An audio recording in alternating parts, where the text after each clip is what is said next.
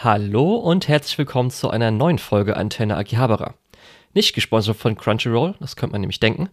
Äh, ich bin der Julian und ich werde heute auch wie immer begleitet von Lukas. Hi Lukas.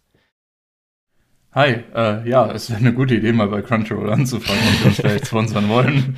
Weshalb ich das gesagt habe, weil wir werden heute drei Filme besprechen, die alle mit Crunchyroll zu tun haben, denn zumindest zwei sind früher Kase, heutzutage in den Crunchyroll Anime Nights gelaufen und einer davon war ein mhm. ganz normaler äh, Kino-Release durch Crunchyroll im Kino halt. Und äh, genau, da werden wir auf jeden Fall mal schauen. Also das war jetzt wirklich die letzten vier Wochen. War ich zumindest in drei Filmen, du in zwei. Alle zwei Wochen ein Anime-Film, war ganz nett. Ja. Ja. Aber ich glaube, wir fangen auf jeden Fall mit dem großen Film an, wo wir uns wahrscheinlich auch am meisten drauf gefreut haben, wo sich auch die meisten wahrscheinlich, wahrscheinlich sich drauf gefreut haben. Und zwar geht es um Makoto Shinkais Suzume. Ohne cringy ja, deutschen Untertitel. Da sagst du es. um, nein, äh, das ist, glaube ich, wirklich so einer der Kino, Anime-Kinofilme, die äh, so heiß erwartet waren wie lange nicht, weil ähm, wir haben natürlich mit äh, Your Name so den großen Breakout-Hit auch international gehabt. Dann äh, gab es ja Weathering with You, der so ein bisschen hinter den Erwartungen zurückgeblieben ist. Ähm, und jetzt ist halt die Frage, geht es wieder großartig weiter oder sehen wir schon irgendwo einen Abwärtstrend? ähm, so, so gemein sich das anhört. Äh, genau, deswegen waren die Erwartungen hoch für Suzume. Ähm, ja. Zumindest ganz interessant, also international geht er jetzt auch wieder ganz gut ab. Also gerade in China mhm. ist auf jeden Fall, glaube ich, jetzt der erfolgreichste Anime-Film äh, aller Zeiten. Ich glaube, das war auch der erste Shinkai-Film, der nach China gekommen ist, richtig? Das könnte sein. Bin ich mir gerade gar nicht sicher, aber zumindest auch in Korea ist es der erfolgreichste Film geworden. Ähm, darum ist mhm. jetzt, glaube ich, auch international wieder irgendwie so auf Platz 6 oder sowas. Äh, alle erfolgreich. Ja, es wundert mich ein bisschen. Normalerweise hast du ja dieses Muster, ein Film geht so total ab. Äh, der ist dann am Box Office vielleicht nicht der allerbeste Film, weil einfach ein paar Leute das nicht rechtzeitig äh, mitbekommen haben. Die holen das dann auf, während äh, ja DVD oder äh, Streaming Releases oder wenn es mal im Fernsehen läuft, so Leute soll es auch noch geben. Ähm, und dann hat der zweite Release schon deutlich mehr Hype. Aber wir sind ja schon an dem zweiten Release vorbei. Wir sind ja jetzt schon bei dem dritten Release nach dem, in Anführungszeichen, Hit. Ähm, ja, deswegen wundert mich das tatsächlich ein bisschen. Ich habe auch gerade gesehen, er hat jetzt über 300 Millionen eingenommen und ich sehe auch bei Wikipedia, die haben da ein bisschen was falsch gemacht, die Tabelle, weil da steht, Susume ist auf Platz 5, aber Platz 1 ist einfach die erste Label-Zeile, äh, das heißt Title und so weiter. Das, ah, okay. Könnte man vielleicht mal Wikipedia anschreiben, das äh, oder zumindest mal verbessern. Das wäre auf jeden Fall, genau.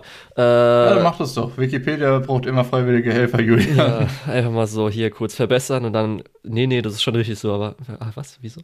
Nee, gut. Äh, hm, ja. Jetzt ist dein Wikipedia-Account gebannt. Du darfst nie wieder auf Wikipedia gehen. Ja. Ich glaube, wir, wir wissen noch nicht, wie erfolgreich er jetzt in Deutschland war. Äh, der läuft ja, zumindest ist es ja auch so ein Titel, die Crunchyroll Anime Lights laufen ja immer dann halt monatlich einen Film, hin und wieder vielleicht mal noch mal später, aber es ist schon eher so, okay, an diesem einen Tag laufen sie und Suzume ist halt schon ein Ticken regulärer. Das heißt, dass jetzt öfters mal auch in Kinos kommt was dazu, zwei Wochen danach, drei Wochen danach mal. Darum würde mich zumindest mal interessieren. Aber genau, neuer Shinka-Film. Ähm, vielleicht noch vorher zu klären. Du hast ja jetzt seit Wedding With You noch ein paar Shinkai-Filme aufgeholt. Welche ja. hast du jetzt? Du hast fast ja alle dann gesehen, denke ich mal. Ich glaube. Die fehlen so ein. Ja, oder? fast. Es, es müssten fast alle sein. Ja. Äh, ich habe angefangen mit. Äh, wie heißt es denn? Mit den äh, Sternen. Ähm, Hochinokoi ja. Stimme der Sterne. So.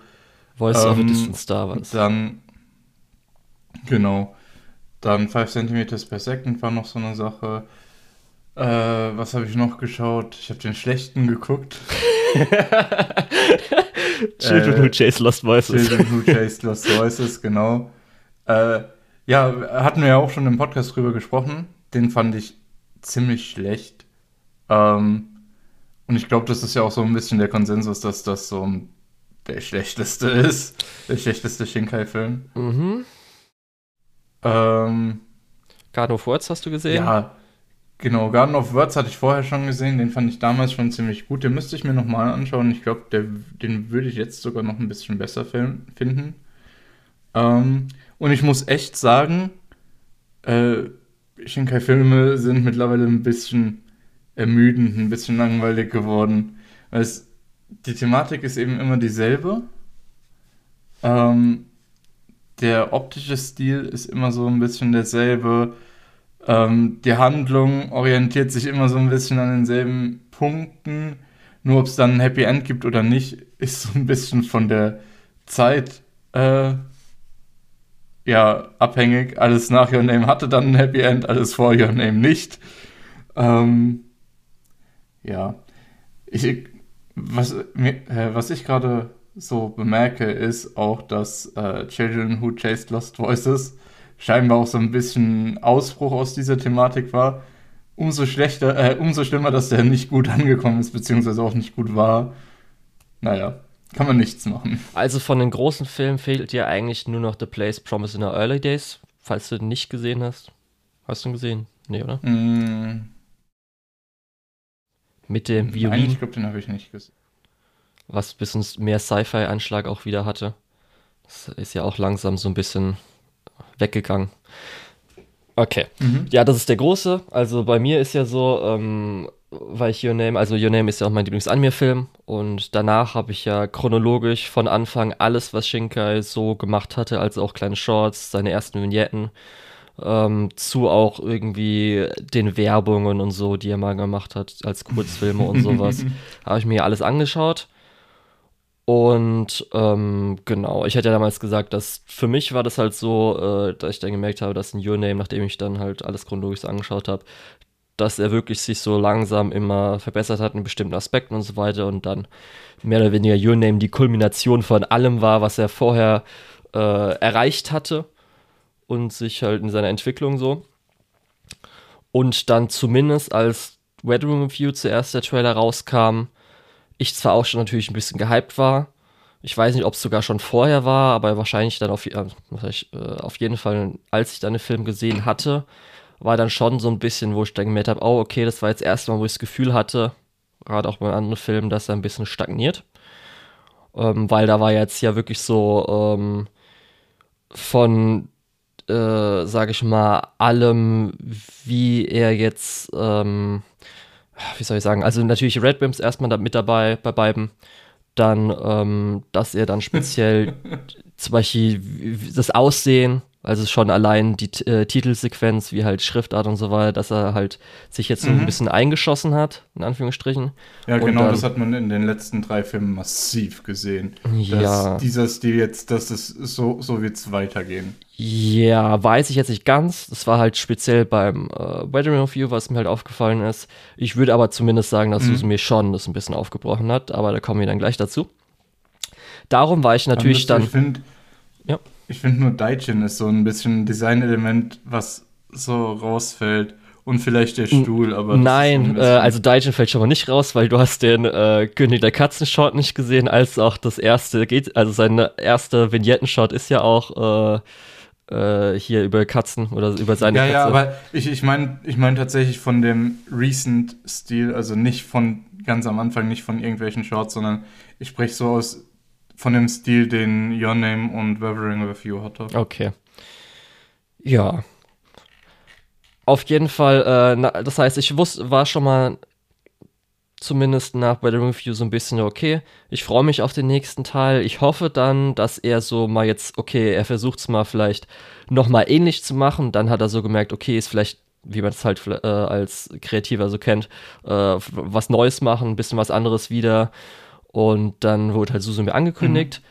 Äh, war, fand ich, auch zumindest von dem Red Williams Soundtrack, den man ja in den Trailern, im Teaser gesehen hatte und auch zumindest von den ersten Thematiken, die man so ein bisschen mitbekommen hat, wiegt auf jeden Fall interessanter für mich, wo ich gesagt habe, okay, das könnte auf jeden Fall nicht so sein wie bei Bedroom with You, dass halt schon krass äh, Bedroom with You und Your Name ähnlicher sind.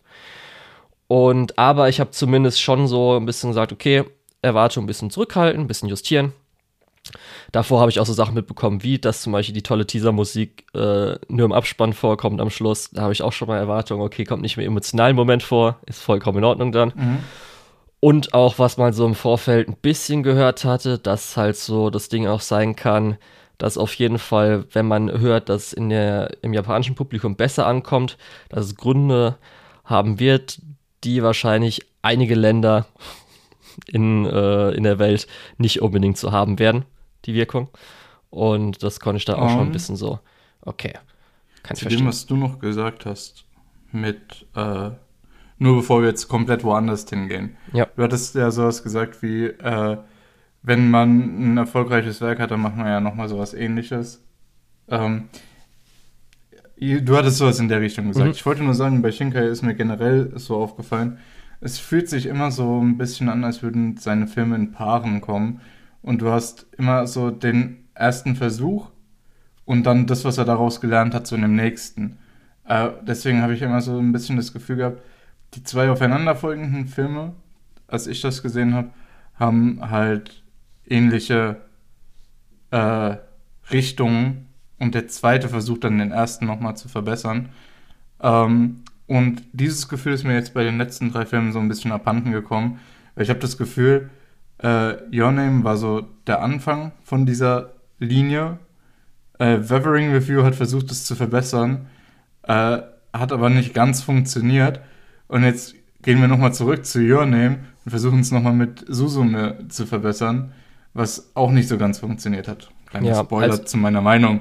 Ähm, ja. Ja, dadurch, dass er, das hast du ja gesagt, schon ein bisschen natürlich immer mit ähnlicher Thematik ist, kann man halt schon dann in mhm. der Chronologie halt dieses Iterative sehen, wo er dann ein paar Sachen neu ausprobiert, ausbricht, neue Character Designer und so weiter und so fort. Und dann hat man halt am Schluss äh, Your Name gehabt, wo das halt alles dann zusammen perfekt so funktioniert hatte. Und ich kann ja auch mal, also es ist vielleicht auch einfach mal interessant so zu sehen, okay, jetzt versuche ich mal nochmal in Anführungsstrichen das Gleiche oder ich habe mich jetzt so eingefunden, schauen wir mal, wie das dann ist, wie ich mich danach fühle und wie das klappt. Und dann hat er, denke ich mal, auch so, was mir vielleicht in Susume ein bisschen sieht, ein paar Sachen rausgezogen. Aber genau, ähm, das ist jetzt erstmal so, was wir davor an Erwartungen hatten, was wir schon von Shinkai kannten, nicht kannten. Und jetzt wollen wir grob einfach sagen, was geht in äh, Susume. Ja, ich glaube, du kannst es einfach ganz schnell zusammenfassen. Okay, also wir haben mal, du willst später noch einen Spoiler-Teil machen. Ja, das auf jeden Fall. Äh, deswegen, ja. Ja, also wir haben äh, unseren Hauptcharakter Susume, ist halt ein Teenager-Mädchen, so 16 Jahre alt und äh, begegnet zufällig in, auf ihrem Weg zur Schule Sota, das ist halt irgendein Mann-Typ, der äh, eine Tür sucht oder so, oder, nee, er sucht Ruinen und mhm. ähm, sie sagt ihm, ja, irgendwo gibt's eine, geht dann aber auch nochmal selbst dahin, um irgendwie zu schauen und ihn vielleicht nochmal zu finden, weil sie ihn auf den ersten Blick recht attraktiv findet. Und äh, da ist halt eine Tür, die öffnet sie, auf einmal passiert irgend, also sie sieht irgendwas da drin, kommt da aber nicht äh, hin. Also wenn sie durch die Tür schreitet, geht, geht sie nicht zu diesem Ort, den sie sieht. Nimmt irgendwie so einen Pfahl raus, wo dann äh, später eine Katze draus wird.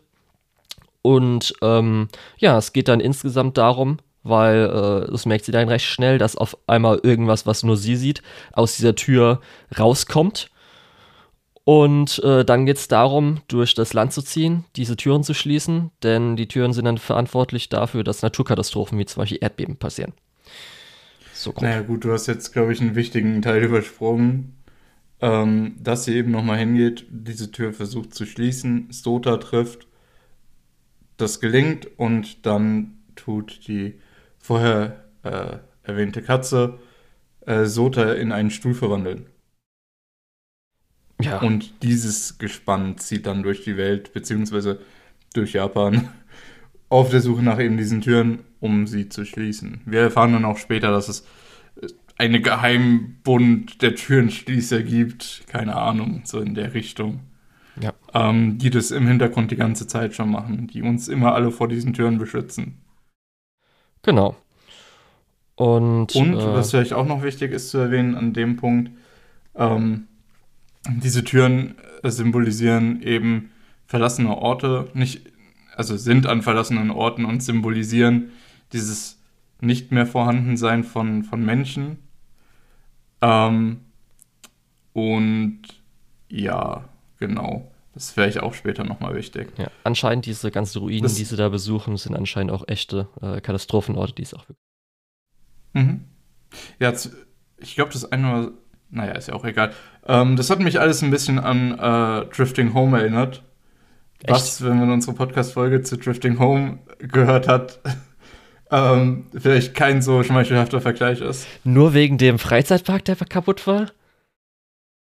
Unter anderem. Habe ich ja gar nicht irgendwie Ich- so. Ich fand zum Beispiel auch dieses Riesenrad, da ist wieder die Parallele zu Drifting Home. Ich fand, das Riesenrad war äh, der interessanteste Schauplatz. Der war auf jeden Fall echt cool. so. Der war wirklich cool. Muss ich schon sagen. in was jetzt in Drifting Home oder in. Bei beiden. so. Bei Drifting Home kam ja die Waifu, beim anderen Na, kam ja dann. was habe ich gesagt? genau das, was ich gesagt habe. Ja. Und beim anderen war aber einfach natürlich, äh, wie das dann genutzt wurde, dass sich in Bewegung gesetzt hat und so weiter. Aber gut. Mhm. Ja. Und äh, so startet das Ganze halt so ein bisschen, äh, dass die halt auch auf ihrem Weg ein paar Leuten begegnet. Und dann eine bisschen andere zweite Hälfte, wo wir dann drauf eingehen werden. Gut. Hm, wo fangen wir dann so am besten an? Ich muss sagen, ich finde halt das Setting und dieses Nat Naturkatastrophen-Ding richtig geil.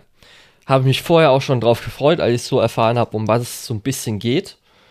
Ähm, und auch wie das umgesetzt wird, finde ich halt echt mega cool.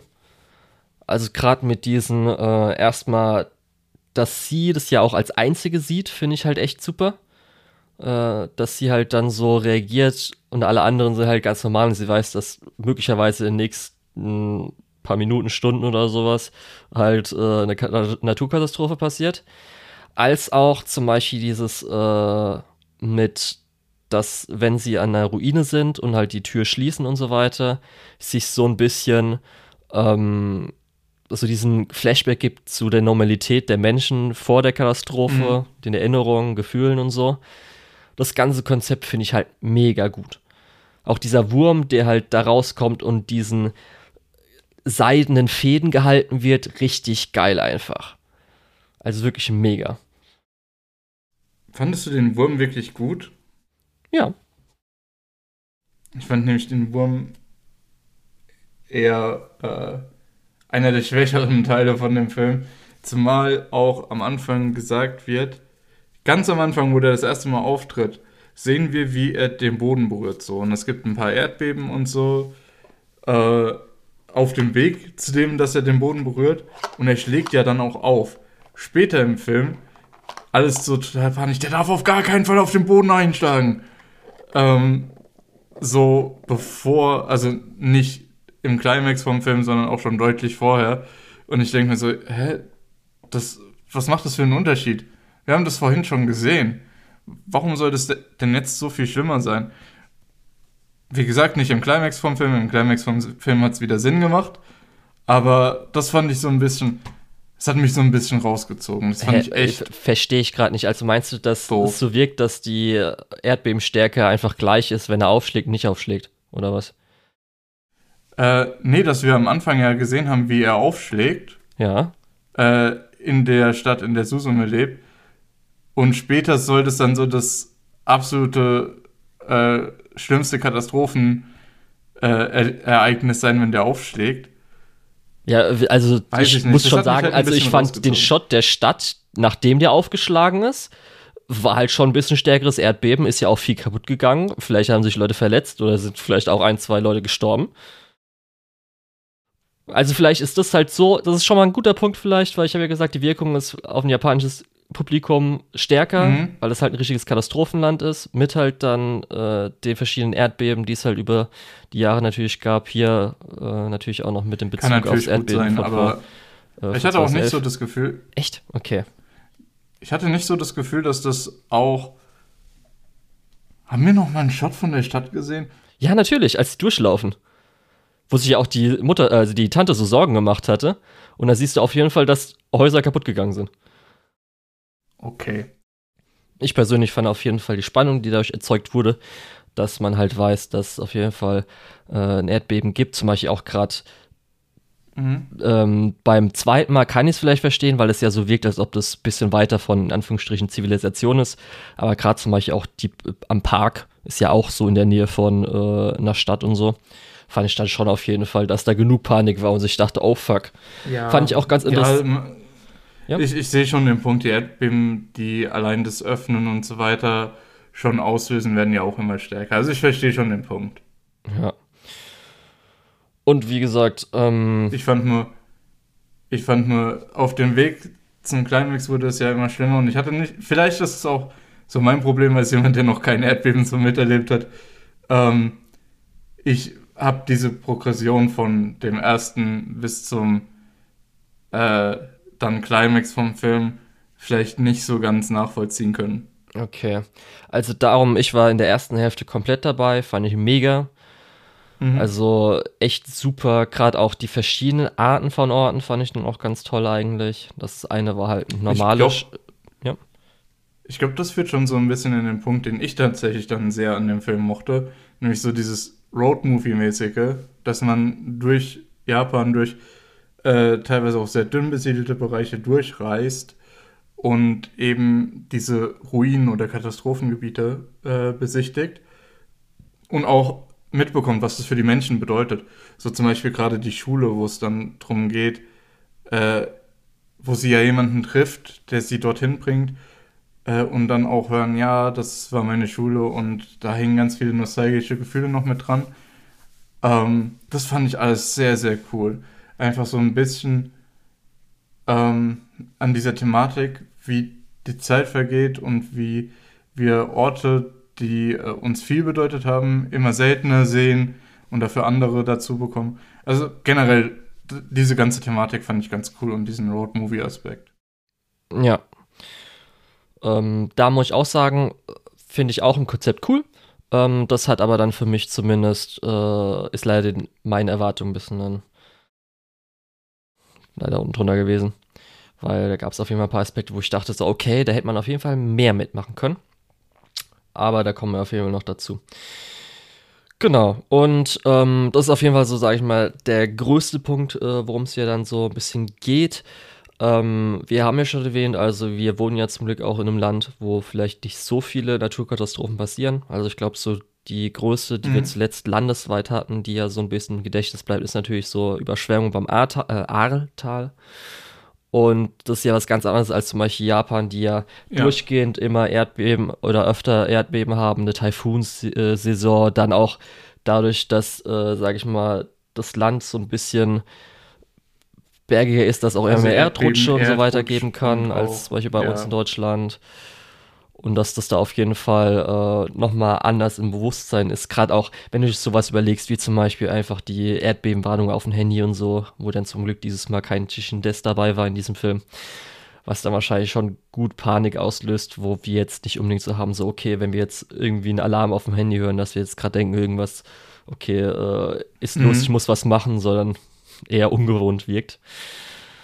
Äh, aber ich fand halt, wie gesagt, einfach die Türen ja, an sich cool dieses wurmartige Ding, wie das halt mhm. so langsam halt so nach oben geht, über allem so schwebt. Sie sieht es halt nur und dann kommt es halt mit diesen, ich sag mal, göttlichen Fäden fast, wie das dann so runtergezogen. Fand ich halt einfach mega gut. Hat mir richtig gut halt gefallen. Also ich fand, ich fand den Wurm, wie gesagt, bis zum Climax ziemlich scheiße. Okay. ähm, aber die, die Türen und das Konzept von den Türen fand ich schon auch ganz cool. Also die Türen an sich mochte ich auch so, wie du schon gesagt hast, dieses, dass man dann nochmal einen Blick in die Vergangenheit dieses Ortes bekommt und so. Das war schon alles ganz cool. Ja. Aber der Plot wird natürlich verwendet, gerade auch die ganzen Supernatural-Elemente, um äh, unsere Charaktere äh, zu entwickeln, sage ich mal so, ihn vielleicht äh, in Situationen zu bringen, wo man dann mehr von ihnen erfährt. Und da haben wir halt einmal natürlich unseren Hauptcharakter Susume, da wissen wir äh, recht schnell, anscheinend hat sie ihre Eltern verloren, zumindest ihre Mutter, Vater weiß man gar nicht, oder? Hat man irgendwas mal vom Vater gehört? Nee, ne? Äh, ich, ja, man hat von dem nichts gehört. Also der war halt einfach keine Figur in diesem Film. So. Ja. Und dass sie im Moment bei der Tante lebt, die auch so ein bisschen Helikopterelternmäßig leicht ist. Und dann halt natürlich Sota, der dieser professionelle Türschließer ist. Wo du ja auch schon erwähnt hast, schnell in den Stuhl verwandelt. Und ähm, dann halt Daijin, die ein bisschen kecke Katze, die dann einfach mal abhaut, wo man sich so denkt, so, okay, äh, öffnet sie gerade Türen, was ist da los? Und dann Mhm. durchs Ganze reist. Und da haben wir am Anfang schon so ein bisschen, dass natürlich äh, Sota will Suzume nicht so mit einbeziehen und sträubt sich auch ein bisschen, nachdem sie ihn ja helfen will, äh, seinen äh, Arm zu verarzten. Aber Suzume natürlich sagt so, nee, weil sie ist ja auch theoretisch dafür verantwortlich, weil sie äh, den Grenzstein oder wie das Ding hieß, also Daijin befreit hat, als auch die Tür geöffnet Ja. hat. Aber gerade das ist, äh, verheimlicht sie ihm natürlich auch so ein bisschen. Wo Ja. ich lange Zeit befürchtet hatte, dass das nochmal irgendwie im letzten Akt äh, zu Drama führt. Das äh, war zum Glück nicht so. Ja. Und genau, äh, sie startet dann, dann ist ja erstmal so am Anfang ein bisschen so, ich weiß nicht, ob sie als Montage bezeichnen würde, aber das lustige Ding, wo natürlich die Social Media Suche nach Daijin der Katze passiert. Mhm. Das Wo fand man- ich gut. Ja, ähm, ist auf jeden Fall ganz nett auch so eingesetzt. Das fand ich auch so, wie zum Beispiel bei Bedroom of You, wo ja auch das mit äh, de dem Online-Ding, dass halt das Sonnenmädchen ihre Dienste anbietet und das dann natürlich darüber auch getwittert wird und so. Mhm. Und äh, Das ist generell eine der, der großen Stärken von Shinkai, meiner Meinung nach, dass er eben diese Online-Dinge besser mit einbezieht als viele andere. also modernes Gerade Leben wenn kann halt einfach gut Hollywood darstellen. finde ich das eigentlich. Hm? Modernes Leben kann halt gut darstellen, finde ich. Ja, gerade wenn du nach Hollywood guckst, ich finde, das ist was, was dort richtig, richtig schlecht gemacht wird. Weil entweder dreht sich der gesamte Film darum, oder es ist komplett ir- irrelevant und der Film könnte auch in den 80ern spielen, so, wo man mit dem Telefon mal kurz anruft, vielleicht. Ja. Ja, und sie geht halt dann alleine los, weil sie auch zufällig auf dem Schiff ist. Und dann hast du ja gesagt, dann ist ja so leicht Road äh, dass die halt dann, da ist jetzt erstmal Mhm. zwei, sage ich mal so, Charaktere, Nebencharaktere trifft, also an den zwei verschiedenen Orten, wo es dann Ruinen gibt, trifft sie einmal das, äh, hier das eine junge Mädchen, wo du ja gesagt hast, die Schule da hat, und Mhm. dann später auch noch mal eine ähm, äh, Mutter, Haus, äh, nicht Hausfrau, sondern äh, Mutter von zwei Kindern, die dann gleichzeitig eine Bar betreibt. Und da muss ich leider sagen, dass bei beiden das Mädchen war noch ganz okay, aber gerade die Bar und so weiter hat für mich nicht so viel beigetragen zum Film und speziell halt Ja. zu Suzume. Absolut. Das hat nicht so gut funktioniert wie manch andere Nebencharaktere in Shinkai-Filmen. Obwohl man dazu sagen muss, die Nebencharaktere in Shinkai-Filmen hatten noch nie so eine richtig große Relevanz. Ja, also gerade hier auch dann immer am Anfang hatten wir auch noch kurz als Nebencharakter diesen komischen Mitarbeiter von der Tante, wo man mal hin und wieder reingeschnitten hat, der halt so ein bisschen Comic Relief sein sollte, aber den ich jetzt auch nicht gebraucht hätte. Mhm. Das Und- Zurückschneiden zu der Tante hat, glaube ich, auch echt viel von dem Film so weggenommen. Das war, also der Film ist auch recht lang, also recht lang, der ist zwei Stunden lang, hat also Überlänge. Und ich finde gerade in den Szenen mit der Tante, äh, also nicht später, wie gesagt, ab dem Climax ist das alles ein bisschen anders, aber gerade so dieses, ja, wir sind, wir verfolgen gerade diese ähm, mystische Katze, die irgendeinen äh, andersweltlichen Dämon sch- offensichtlich oder scheinbar äh, aus irgendwelchen Türen rauslässt. Äh, ach so, hier übrigens, die Tante sitzt im Büro und unterhält sich mit ihrem Kollegen, der so ein bisschen auch scharf auf sie ist. Cool. Cool. Ja. Macht Spaß. Und äh, ja, da ist halt irgendwie nur so, dass halt äh, Chica, so heißt sie, äh, das Mädchen trägt halt vielleicht mal kurz dazu bei. Darum, du hast ja erwähnt, dass sie halt Schülerin war und Mhm. du es ganz nett fandst, dass da so eine emotionale Ebene da war. Da hätte ich zum Beispiel mir mehr gewünscht, einfach vielleicht. Entweder, dass Das sie dabei war Fall. und vielleicht was Ich, erfährt oder danach die darüber reden oder so. Ich fand auch, und das ist ein bisschen schade, ich habe ja schon gerade gesagt, der Film hatte Überlänge, aber an der Stelle hätte ich mir zum Beispiel mehr gewünscht, weil äh, sie trifft, also Suzume trifft Chika ja so, dass Chika mit ihrem Roller irgendwelche Mandarinen oder sowas den Berg hochfährt. Ähm, und dann fällt diese Kiste runter und Susume, beziehungsweise der Stuhl, beziehungsweise Sota, äh, hilft dann, das mit einem Netz aufzufangen. Und das war so, okay, cool, lass uns jetzt beste Freunde sein, Fremde. Ja, das finde ich, also ich finde um, ähm, so äh, ja. Fremdenfreundlichkeit auf den ersten Blick, gerade wenn es auch so zwei Mädels sind, die, also man sieht ja, sie ist anscheinend irgendwie alleine unterwegs und so weiter, finde ich okay. Mhm. Aber äh, ich fand halt auch so schade, weil Chica ja, wird ja dafür. Das dann also Sorry, ja. Chica wird ja dafür genutzt für Susume, für mit den schwächsten Aspekt im ganzen Film, dass sie halt so ein bisschen die in Anführungsstrichen Romance äh, voranbringt, weil sie ja dann auch über so mhm. Jungs reden und so weiter und so fort.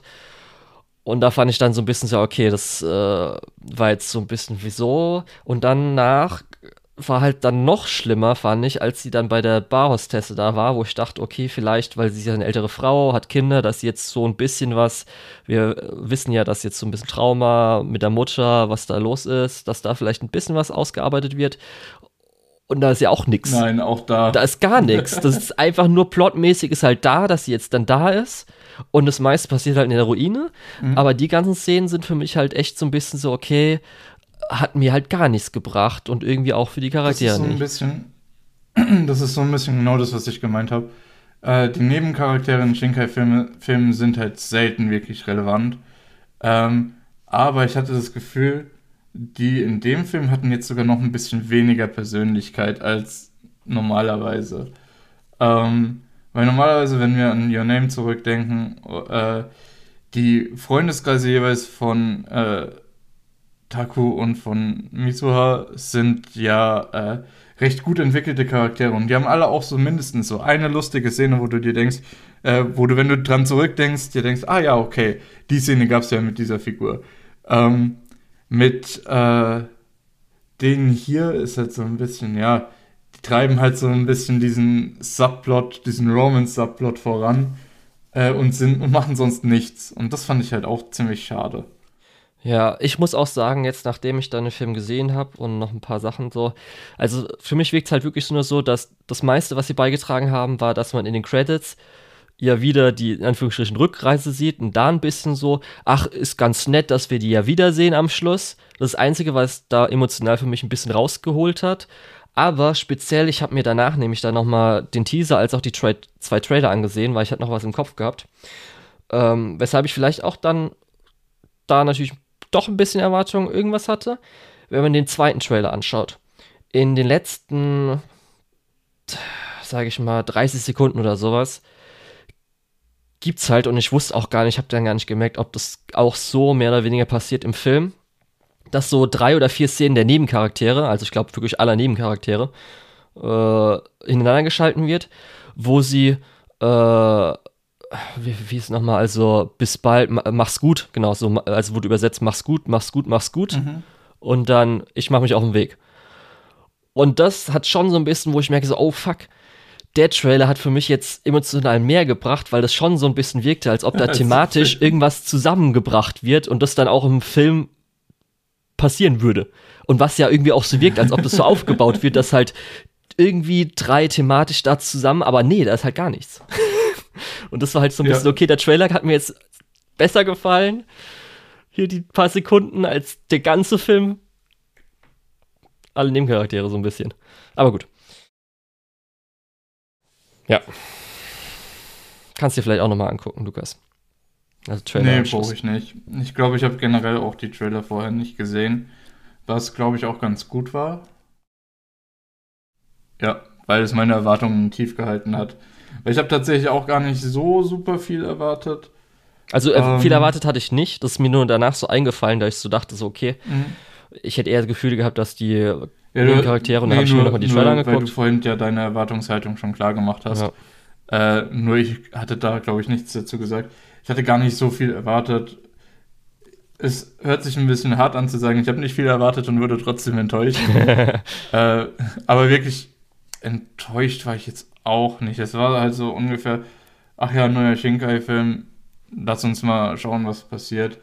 Ähm, und dann war es halt nur so meh für mich. Ja, also mich. Also immer noch ein guter Film, gerade äh, Production Value und wenn man, äh, wir werden später ja nochmal ein bisschen auch auf den Spoiler-Teil eingehen. Mir hat der Climax ganz gut gefallen.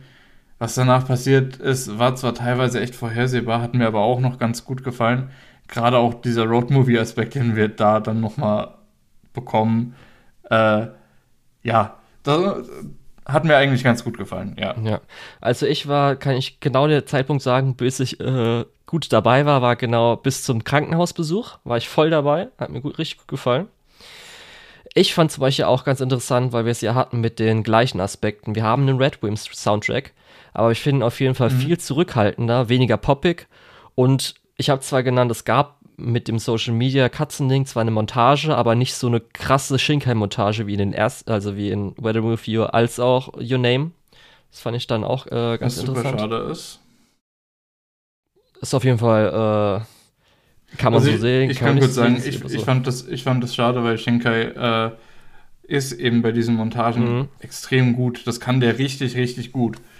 Und deswegen find, fand ich es ein bisschen schade, dass wir keine bekommen haben. Ja, und für mich halt. Der, eben am Ende. Ja, und wirklich der größte Aspekt war halt wirklich so, dass auch so. Ich, wir sagen ja schon die ganze Zeit immer bis zum Punkt, bis zum Punkt, weil das Pacing war halt echt so weird. Wir haben halt mhm. das, was man auch natürlich vielleicht auch erwartet hat, wenn man Trailer gesehen hat oder auch wenn man dann so einen Film anschaut und dann so denkt, okay, geht in die Richtung weiter. Du hast ja schon gesagt, es gibt eine Climax.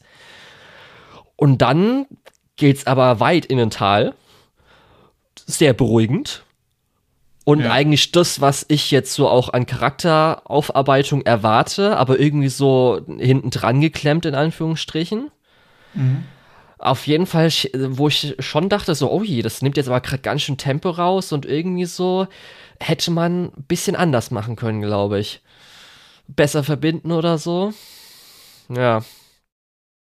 Um, können wir mal kurz über hier äh, den Male Lead, beziehungsweise auch über diesen Romance-Subplot sprechen.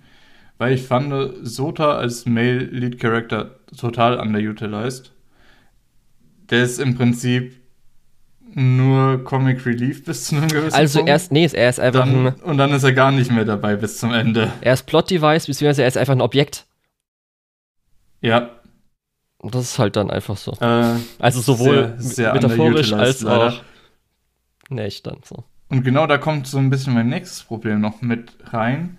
Er ist ja Student, beziehungsweise schon eher so gegen Ende seines Studiums, wenn ich das Ja, also anscheinend vier ne? Jahre, das heißt wahrscheinlich nach 18 aus der Highschool, also so 22. Mhm. Fandest du es komisch, dass dieser Romance-Subplot zwischen einer 16-Jährigen und einem 22-Jährigen stattgefunden hat? Nein, weil jetzt ja auch eher das ich weiß nicht, ob ich das jetzt schon mit reinnehmen soll. Mhm. Ich, ich kann kurz sagen, ich fand das, als sie noch so geschmachtet hat, fand ich das okay. Ja, genau, so einseitig. Als es ja. dann später beidseitig war, so praktisch aus dem Nichts, weil er hatte ja auch wenig Interesse bekundet, fand ich dann so ein bisschen, ja, äh, komisch. Okay, findet, also, wenn, ich, wenn wir jetzt was zu Mormons und so weiter sagen, ist es Spoiler-Teil oder nicht? Äh, dann lass uns das später nochmal kurz ansprechen. Okay, okay, weil ich hatte da so einen Punkt und ich weiß nicht, das könnte schon vielleicht für manchen Spoiler sein, darum leicht es, glaube ich, dann lieber. Gut, kommen wir dann auf jeden Fall noch dazu. Ja, auf jeden Fall ja, er hat ja, er war ja dann auch fast die Hälfte nicht da. Ist ja schon so, also genau. also mindestens ein Drittel war halt nicht da oder auch vorher ist er schon die ganze Zeit eingeschlafen, nicht so ganz wirklich da gewesen. Ich ja, hab, auch, ja. Er hat ja so zwei Supportfiguren. Mhm. Sein Kommilitone, super Supportfigur, einer der besten Figuren im Film. Oh ja, ähm, auf jeden Fall. Aber, aber sein Großvater, richtig schlecht. Ah, es also, ist halt echt, darum ich sag ja, bist du Krankenhausbesuch. Uh. Naja, wollen wir in den Spoiler-Teil gehen, weil ich glaube, wir fangen so langsam gerade auch schon an. Okay, willst du dann äh, sofort Dinge, mit, um mit dem Romance-Ding weitermachen? oder? Ja, lass uns mit dem Romance-Ding weitermachen. Okay. Lass uns ab hier jetzt Spoiler-Teil machen. Gut. Ich ja, werde auf okay, jeden Fall auch noch später. Ich habe Sachen zu Suzume wieder nachgelesen, aber alles, was ich jetzt erstmal bespreche, ist auf jeden Fall das, was ich sofort, nachdem wir den Film geschaut haben, geschrieben habe und mir Notizen gemacht habe. Weil Lukas, ich stelle dir jetzt etwas vor, ein Konzept. Und zwar, Makoto Shinkai, was er gemacht hat, ist Heterobait. Wenn es zwei Frauen wären, wird man das Ja. Ganze doch als Yuri-Bait bezeichnen. Ja. Und so will ich nämlich dann die ganze Romance zu sehen. Findest du? Ja, dass da ja nicht Ja, so. bis es dann am Ende doch Das- real wird. nee, das- das ist ja so ein bisschen nee. das, was einen rauszieht, oder? Das Ding ist halt, Hä? Das Ding ist halt, Shota oder Sota hat zu keinem einzigen Zeitpunkt ges wirklich gesagt, dass er an Suzume romantisch interessiert ist. Moment. Erinnere ich mich jetzt an das Ende vom Film falsch? Er ist am Ende des Films, ist er halt da, aber er sagt halt nie irgendwie Ski oder so, weil er sagt immer nur Suzume, was ich auch ein bisschen komisch fand. Das war, kommen wir noch gleich dazu. Okay. Also Ja, es ist nie explizit. Also man kann es immer noch so interpretieren, dass halt Sota halt dann ein wichtiger Charakter in ihrem Leben ist, vielleicht auch irgendwie abserviert oder sowas. Aber es ist so offen, dass wir nicht wissen, ob überhaupt da jetzt dann von ihm aus auch wirklich Interesse da ist. Also das Einzige ist ja halt vor, äh, als sie sich ja verabschieden am Zug, dass er sie umarmt. Und das war's. Mhm. Darum, wenn es halt zwei Frauen wären, wäre das halt einfach Juribet. Und darum ist es halt einfach für mich, vielleicht auch ein bisschen Kopium, Heterobit. Und wir können uns, glaube ich, beide einig Okay. sein, dass wir das nicht gebraucht hätten. Also Romantik wäre halt voll Nein, unnötig. also dieser romantische Subplot. Und das tut auch so ein bisschen in das, äh, führt auch wieder ein bisschen zurück zu dem, was wir vorher gesagt haben, dass Nebencharaktere fast nur diesen romantischen Subplot fortgetrieben äh, getrieben haben. Das ist nämlich genau mein Riesenproblem. Dieser romantische Subplot funktioniert für mich überhaupt nicht. Es kann natürlich sein, dass es jetzt eine sehr männliche Sicht auf die Dinge ist. Vielleicht sagen viele Frauen im Publikum, hä, das war doch voll schön und so, so dieser Schmachtteil, was man so als junges Mädchen hatte. Keine Ahnung, möglich. Ne? ja, Wir haben ja vorhin aus. schon drüber gesprochen. Äh, andere Lebensrealitäten, andere Wahrnehmung von, von Filmen. Aber äh, für mich hat das halt überhaupt nicht funktioniert. Muss nicht alles für mich sein, aber ich kann sagen, das war nichts. Also wirklich ab der Zeitpunkt, wo ich dann echt so fand, so, wo ich dann gesagt habe, oh, Film, ich weiß jetzt gerade nicht, so, ob, ob ich das so gut finde, ist halt, als Suzume im Krankenhaus halt ruft, ich kann mir eine Welt ohne ihn nicht mehr vorstellen. Ich so, was? Ernsthaft? Ja, weil das ist halt so das Problem. Er war halt die ganze Zeit ein Stuhl. Und das Einzige, was er gemacht hat, war halt supportive äh, Worte zu ihr zu sagen. Ja. So, Das Ding hey, ist wir halt- schaffen das, hey, du, du musst das machen. Hey, wenn wir das so und so machen, dann können wir die Leute retten. Also im Prinzip, er hat einfach nur ihr gesagt, was sie tun soll. So. Ja, das Ding ist Und halt auch einfach, nachdem wir jetzt den Film gesehen haben und auch wissen, wo es, dass es ja wirklich krass um diese äh, Traumabewältigung mit Trauma abschließen und Sachen hinter sich halt zu lassen, dass wir das ja wissen, gerade mit dem Verlust der Mutter und so weiter, was ja dann in der zweiten Hälfte endlich mal thematisiert wird, hätte man auch einfach das machen können, dass sie natürlich ihn halt als Person wichtig findet, dass jetzt jemand, mit dem sie gut klarkommt oder der vielleicht ihr ein bisschen wieder näher gekommen ist und so weiter, ohne es romantisch zu machen, mit halt, dass es vielleicht eine familiäre Figur ist, eine Freu äh, also freundschaftliche Figur oder halt, Äh, Mentorfigur in dem Fall. Mentor, genau. Optimal gewesen. Ja. Weil, weil er macht das schon seit Jahren. Sie ist da ein bisschen reingefallen in dieses Thema Türenschließer und so. Und er zeigt ihr halt, und ich finde, das wird auch am Anfang von dem Film so ein bisschen aufgebaut, dass er so die Mentorfigur ist. Das fand ich echt gut. Ich habe schon gedacht, okay, scheiß Heldenreise, der, der stirbt im zweiten Akt am Anfang. Aber nein, nein, er ist halt dann einfach aus der Mentorfigur wird dann im zweiten Akt auf einmal diese romantische Figur. ja, gerade auch. Ja, Man das hätte es ja trotzdem noch mit der, sogar mit der ersten Hälfte, dass sie halt am Anfang, er sieht halt gut aus, und darum Ja, genau. versuch, das- versucht sie halt die Tür zur Tür zu gehen, nochmal zu finden. Incident, das so. kann man dann so ein bisschen Ja. lassen. Und dann halt dadurch, dass er ein Stuhl ist, kann man es halt dann so langsam ausklingen lassen. Und dass er halt eine wichtige Person für sie ist. Aber das ist halt so ein bisschen, das könnte man sogar theoretisch am Schluss so interpretieren, weil wir jetzt auch nicht wissen, sie sagt zwar, dass sie ihn liebt oder halt zumindest mag, das sagt ihr dann Ski, bla bla bla, was auch immer. Mhm. Und, aber das ist halt schon so ein bisschen, wo ich dachte, echt, gut. Aber da kann ich später noch äh, kurz äh, was dazu sagen. Das könnte, glaube ich, auch für dich dann nochmal so sein, so, ja, okay, verdammt. Hätte man was Besseres haben doch. können. Ja, ich weiß nicht, also ich habe mir danach noch so ein bisschen durchgelesen, was halt Shinkai vorhatte und so. Und was halt sein Ding ist. Mhm. Und ver- jetzt danach, wenn du den Film jetzt dann gesehen hast, danach denkst du dir so, wieso, wieso habt ihr nicht das gemacht oder du? Weil. Ähm, Was war denn die Idee? Da gab es nämlich, erstmal gab es auch eine, glaube ich, so ein bisschen äh, Falschmeldung. Das ist ja immer so leider ein bisschen schade, weil äh, wir haben japanische Interviews und dann immer mit Übersetzungen mhm. und manche sagen dann so, wir haben was verkürzt oder sowas. Es gab jetzt im Umlauf, dass es irgendwie eine lesbische Romanze hätte sein können, als zwischen zwei Frauen, was eigentlich nicht so stimmt.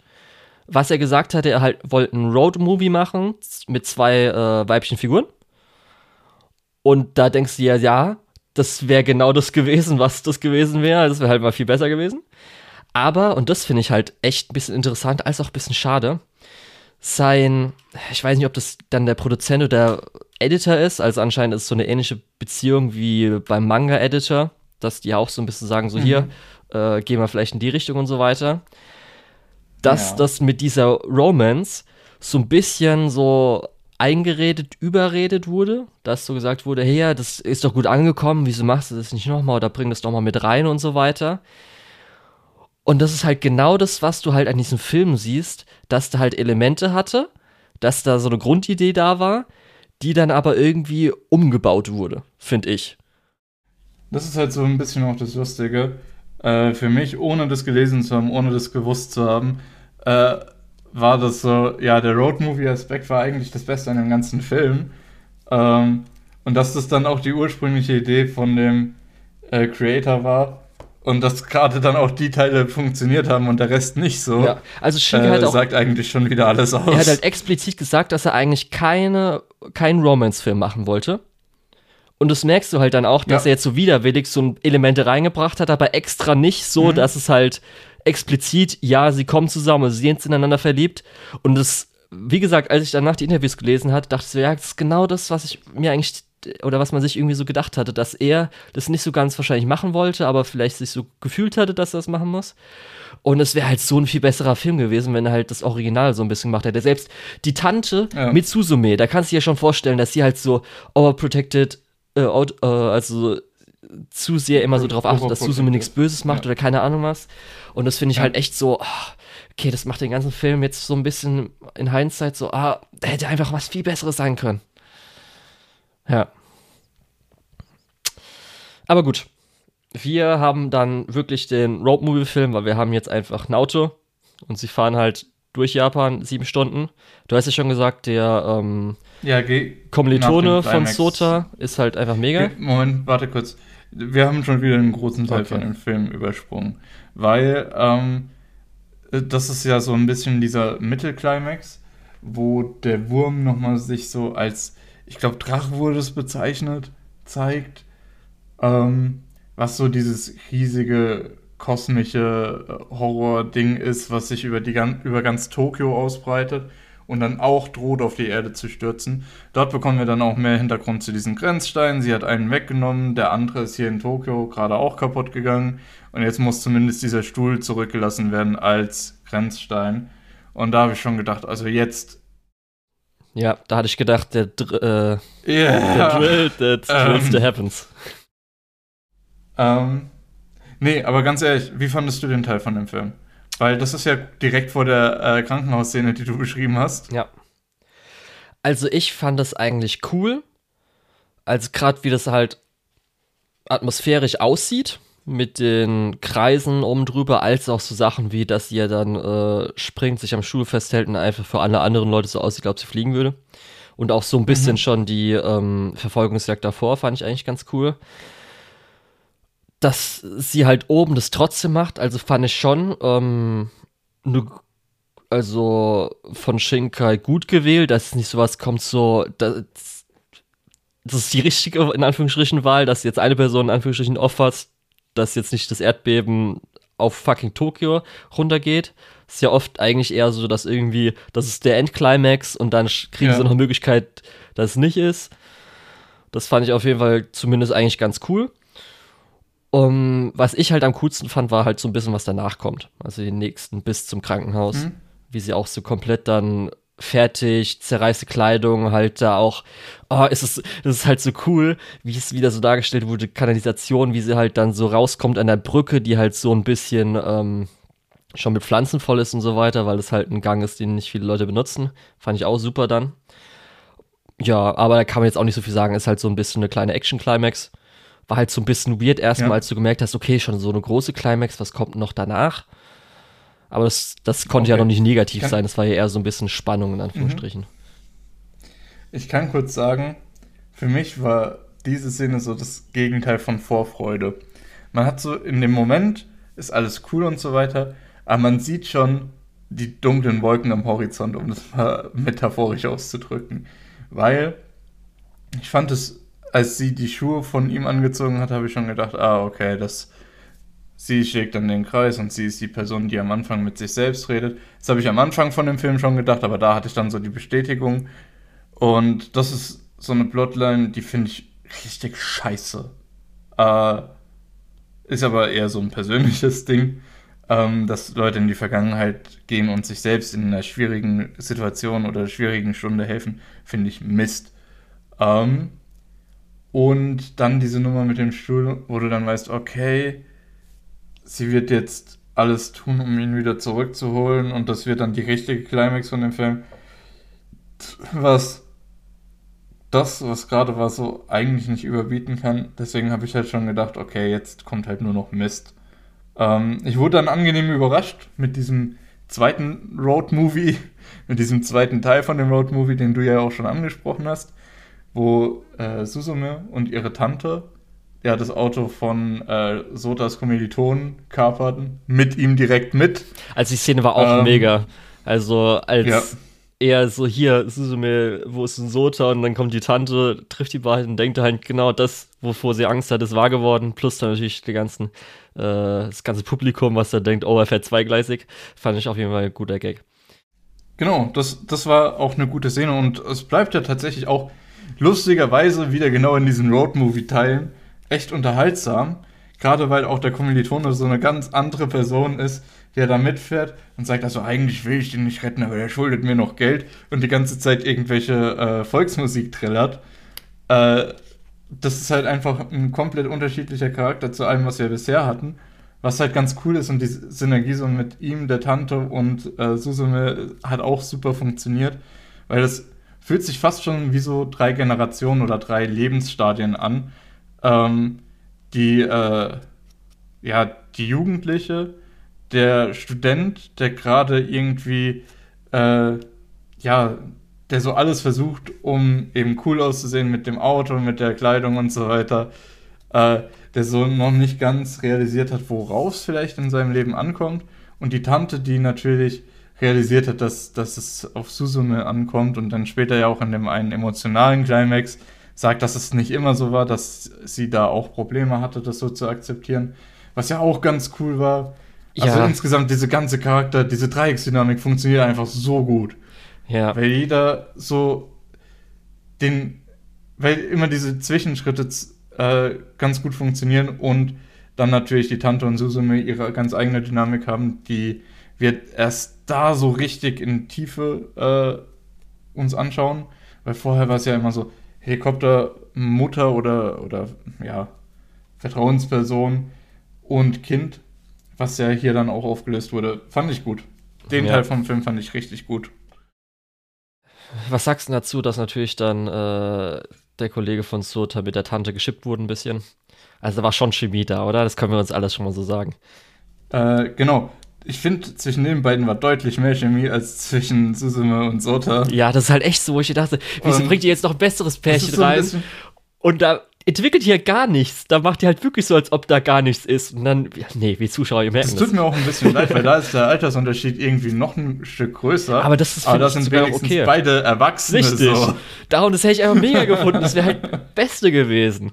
Ah, das ärgert mich halt auch ein bisschen. Ja, und da sieht man halt auch leider dadurch, dass wir haben halt sie, die Tante nur am Anfang, denn es halt so ein bisschen und dann ist schon der emotionale äh, Climax von ihr, ihr emotionaler Ausbruch, wo wir schon ein mhm. bisschen denken können oder gedacht hätten. Aber zum Beispiel, wir haben halt wirklich davor fast gar nichts zwischen ihr und Susume so gesehen. Das Einzige, was wir hatten, dass sie halt mhm. ganz viele Nachrichten schreibt. Dass halt Susume ihr halt so ein bisschen trotzdem noch Bescheid sagen will. Aber vielleicht mal selbst so was Billiges wie ein Flashback, wie die irgendwie mal früher als Kinder zusammen waren oder sowas, dass man halt wirklich mal sieht, dass Tamaki halt mal einem Typen abgesagt hat, weil sie halt auf Susume aufpassen muss oder sowas. Mhm. Irgendwas Kleines. Aber das hat mir halt da nicht. Das war halt ein bisschen auch schade, wo ich dachte, ja. okay, das kam da halt auch aus dem Nichts, mit natürlich der Katze, die aus dem Nichts auch noch kam. Und äh, ja, war halt dann leider ein bisschen schade. Ja. Also ich fand die Thematik halt gut, weil das ist ja auch so, dass man auch mhm. mal so Gedanken hat, gerade in sowas, dass man vielleicht auch nicht bereut, aber schon so ein bisschen in dem Moment halt so ist, so, oh, ist gerade alles irgendwie auch zu viel. Zu ja, das, das ist doch genau das. Ja. Das ist doch genau das, was du gerade sagst. Genau. Viele Thematiken werden aufgemacht, die in einem Roadmovie auch jetzt nicht komplett fehl am Platz sind, sondern eher so, so Standard-Roadmovie-Dinger auch sind. Ähm, aber wir können das uns halt überhaupt nicht angucken, weil es wird halt nicht verbunden. Beziehungsweise wir können das nicht so im Detail äh, betrachten, weil einfach dieser Romans-Plot über allem stehen muss. Ja. Genau, und dann. Ähm, äh, obwohl natürlich in, in dem Teil konnten wir uns so Sachen dann doch nochmal genauer anschauen, weil da ist der Romans-Plot ja nur noch so ein bisschen Device in Richtung, ja, wir müssen dahin, um ihn zurückzuholen. Ähm, ja. Und dann genau. kommt jetzt auch wieder in die Thematik rein, also nachdem sie jetzt dann weiterfahren, wo es jetzt wieder ein bisschen zurückgeht, sage ich mal, so leicht in das Setting, was ich halt so interessant fand mit dem Katastrophenfällen und so weiter, mhm. weil sie kommen dann halt in diese Gebiete rein, also ins Tsunami-Gebiet. Vorher hat man auch schon gesehen, Laster mit hier kontaminierte Erde, diese verlassenen ja. Gebiete und da wird jetzt halt das Trauma als auch das eigentlich sogar Volkstrauma ähm, Japans und von Suzume halt dann so langsam aufgearbeitet, wo ich dachte, endlich, mhm. das ist das, was ich die ganze Zeit wollte. Und wieso habt ihr das nicht schon vorher irgendwie langsam aufgearbeitet und, oder Sachen und dann sind reingebracht? Wir da kaum. Dann, dann geht's einfach nur in diese Tür und. Äh, ach, dann ist Kaiju-Kämpfe, wo man sich denkt, ach Leute, wieso? Genau, Kaiju-Kämpfe, fucking Kaiju-Kämpfe, was los? Das will ich gar nicht. Finde ich zwar auch, das finde ich zwar ganz nett, dass er versucht, mal Supernatural-Elemente noch einen Ticken größer zu machen. Das geht ja wieder in das rein, was sie ja gesagt haben mit Children Who Chase Lost Voices, weil es ja fantastischer noch ist. Mhm. Finde ich zwar interessant, aber nicht in dem Film bitte. Oder nicht so, wie der Film aufgebaut ist. Moment, da, da muss man, glaube ich, auch kurz sagen, das Frustrierende daran ist, wir hatten so zwei richtige Action-Climaxe, ne? Ja. Äh, emotionalen Climax hatten wir eigentlich noch überhaupt nicht. Ähm, abgesehen davon, dass sie den Stuhl eben dahingestellt hat, das war so okay, war aber von dem Action-Zeug ein bisschen überschattet. Und die Diskussion mit der Mutter war für mich zum Beispiel auch kein, kein äh, mit, mit der Tante, war für mich eigentlich auch kein richtiger Climax, weil da stand ja dann auch diese, diese andere Katze, diese schwarze Katze nebendran. Und äh, man wusste nicht, was ist jetzt, weil die manipuliert hat, was ist jetzt ernsthaft und äh, dass die sich aussprechen, hat sich halt auch so unverdient angefühlt. Ja, genau, weil, die hat sich auch nicht wirklich ausgesprochen. Genau, ja, genau. Normal wenn ein Film dann irgendwie. Ich hatte ja vorhin angesprochen, äh, ich hatte befürchtet, dass sie diesen Grenzstein wegnimmt, dass sie das Sota nicht erzählt, dass es später nochmal eine Quelle von, für Konflikt wird, weil es einfach billig ist. Ähm, man hat sich aber dann stattdessen entschieden, als Quelle des Konflikts einfach eine übernatürliche schwarze Katze zu nehmen, die die Gefühle oder die negativen Gefühle irgendwie verstärkt damit die deswegen aneinander geraten. Und das finde ich halt noch billiger. Ja. Wenn du verstehst, was ich meine. Ja, ich weiß schon. Aber fände ich, glaube ich, wenn halt der Rest gut wäre, fände ich das auch in Ordnung. Also ich finde es eigentlich fast gleichwertig, als ob, wenn sie jetzt irgendwie im Laufe des Streits, also wenn sie streiten würden und dann so Sachen sagt, was sie eigentlich nicht so gemeint, in Anführungsstrichen nicht so gemeint hat, aber wirklich so, ist für mich gleichwertig, wie wenn jetzt beeinflusst werde, um das zu sagen, was sie aber auch in Wirklichkeit meinen. Das ist jetzt für mich nicht so arg, aber es war halt auch schon so ein bisschen so, okay, ist jetzt einfach nur die Katze einmal dafür zuständig. Ist halt so ein bisschen wieder so Plot-Device-mäßig, kommt halt rein, muss halt dann, oder ist für was verantwortlich. Und es war halt schon ein bisschen so, okay, war ein bisschen doof. Ja, aber wie gesagt, ich fand auch ein bisschen dann schade, weil, hey, diese Szenen sind auch so toll, wie sie zum Beispiel dann das Verdrängte, weil sie ja dann ihr ausgeschwärztes äh, Tagebuch sieht, wo man ja dann auch, dann auch, was man schon vorher sich natürlich gedacht hatte, aber dann auch wirklich dann den äh, 11.3. sieht, also 11. März, wo das ja dann passiert ist vor äh, jetzt zwölf Jahren. Und mhm. ähm, das dann sich wieder zurück erinnert und das Ganze, wie das halt aussieht, jetzt, wenn halt nach einem Tsunami alles verlassen ist, wie auch immer. Und das fand ich halt alles super, fand ich auch toll, aber es war halt dann leider so, wo ich dachte, okay, wieso verbringt ihr so wenig Zeit damit? Das hätte man so viel mehr damit machen ja. können über das Ganze. Ach, das finde ich echt ein bisschen schade, weil das war wirklich so mit der stärkste Teil einfach, wo ich echt auch so nicht Gänsehaut hatte, aber schon echt emotional gut berührt war. Und ähm, nicht ja. nur mit der stärkste Teil, das ist einfach, du kannst es ja sagen, wie es ist. Ist der Teil, wo der Film dann Spaß macht, wo der Film unterhaltsam ist. Ja. In, was leider nur an sehr, sehr wenigen Stellen wirklich faktisch so ist. Weil der, der Film macht über große Teile einfach keinen Spaß, weil alles irgendwie ja, keine richtige Konsequenz hat oder nicht richtig aufgebaut wird oder überhaupt nicht aufgebaut wird teilweise. Ja. Ähm, als ich halt im Und das ist halt super frustrierend, wenn man diesen Film schaut. Ja, als ich halt im Vorfeld erfahren habe, dass es halt so um Naturkatastrophen in Japan, speziell auch dann ein bisschen Aufarbeitung vielleicht vom äh, Erdbeben 2011 geht, habe ich sofort dran denken müssen. Ich weiß nicht, ob du dich noch dran erinnern kannst, bei äh, ist eigentlich so ein ganz anderer Anime geworden, das ist erwartet, aber das ist mir so im Kopf geblieben. Bei Devil is a Part-Timer. Ähm, kannst du dich noch an die Freundin, die äh, braunhaarige Freundin von unserer rothaarigen Isekai Heldin erinnern? Mhm. Weil ja. sie, äh, eine Charaktereigenschaft in der ersten Staffel, wo es darum geht, ist, dass sie nämlich anscheinend äh, aus Kurve kommt und äh, mhm. wenn man so ein bisschen Zeitrechnung macht, weil das, weiß ich, 2008 oder sowas die Light Novel erschien, war nämlich, als sie halt jung war, gab es ja in Kobe, also in den 90ern, ein großes Erdbeben. Ja. Und dass sie sich so verbunden gefühlt hatte, halt mit, äh, ich weiß gar nicht mehr, wie sie heißt, die Rothaarige, weil sie mhm. nicht von ihr gefragt wurde, als sie sagt, hier, ich komme aus Kobe, ach, da war ja irgendwie ein ganz schreckliches Erdbeben damals, wie geht's dir und so weiter, sondern einfach ganz normal so weitergeredet hat, weil anscheinend das so äh, vielleicht dann in der Kultur so ist, zum Beispiel, wenn ich jetzt jemanden aus dem Aaltal treffen würde, kommt natürlich auch erstmal so in den Sinn, ach, da ist jetzt ja was passiert vor so und so vielen Jahren. Und das ist mir irgendwie im Kopf geblieben, weil ich das halt nicht. Lustig, dass du das sagst, weil ich habe ich hab bisher, ich habe nach diesem Unglück eine Person aus dem Ahrtal kennengelernt und der redet über nichts anderes so. Ja, genau. Aber ich meine halt wirklich. Un, halt ungefragt. Ja, genau, dass es halt äh, so ganz anders so ein bisschen ist, dass es halt wirklich. Also, ist jetzt vielleicht ganz, noch ganz kurz, dass es nicht falsch, falsch rüberkommt. Ja, ja. Äh, ich weiß, das ist ein großer Einschnitt für Leute, die von dort kommen.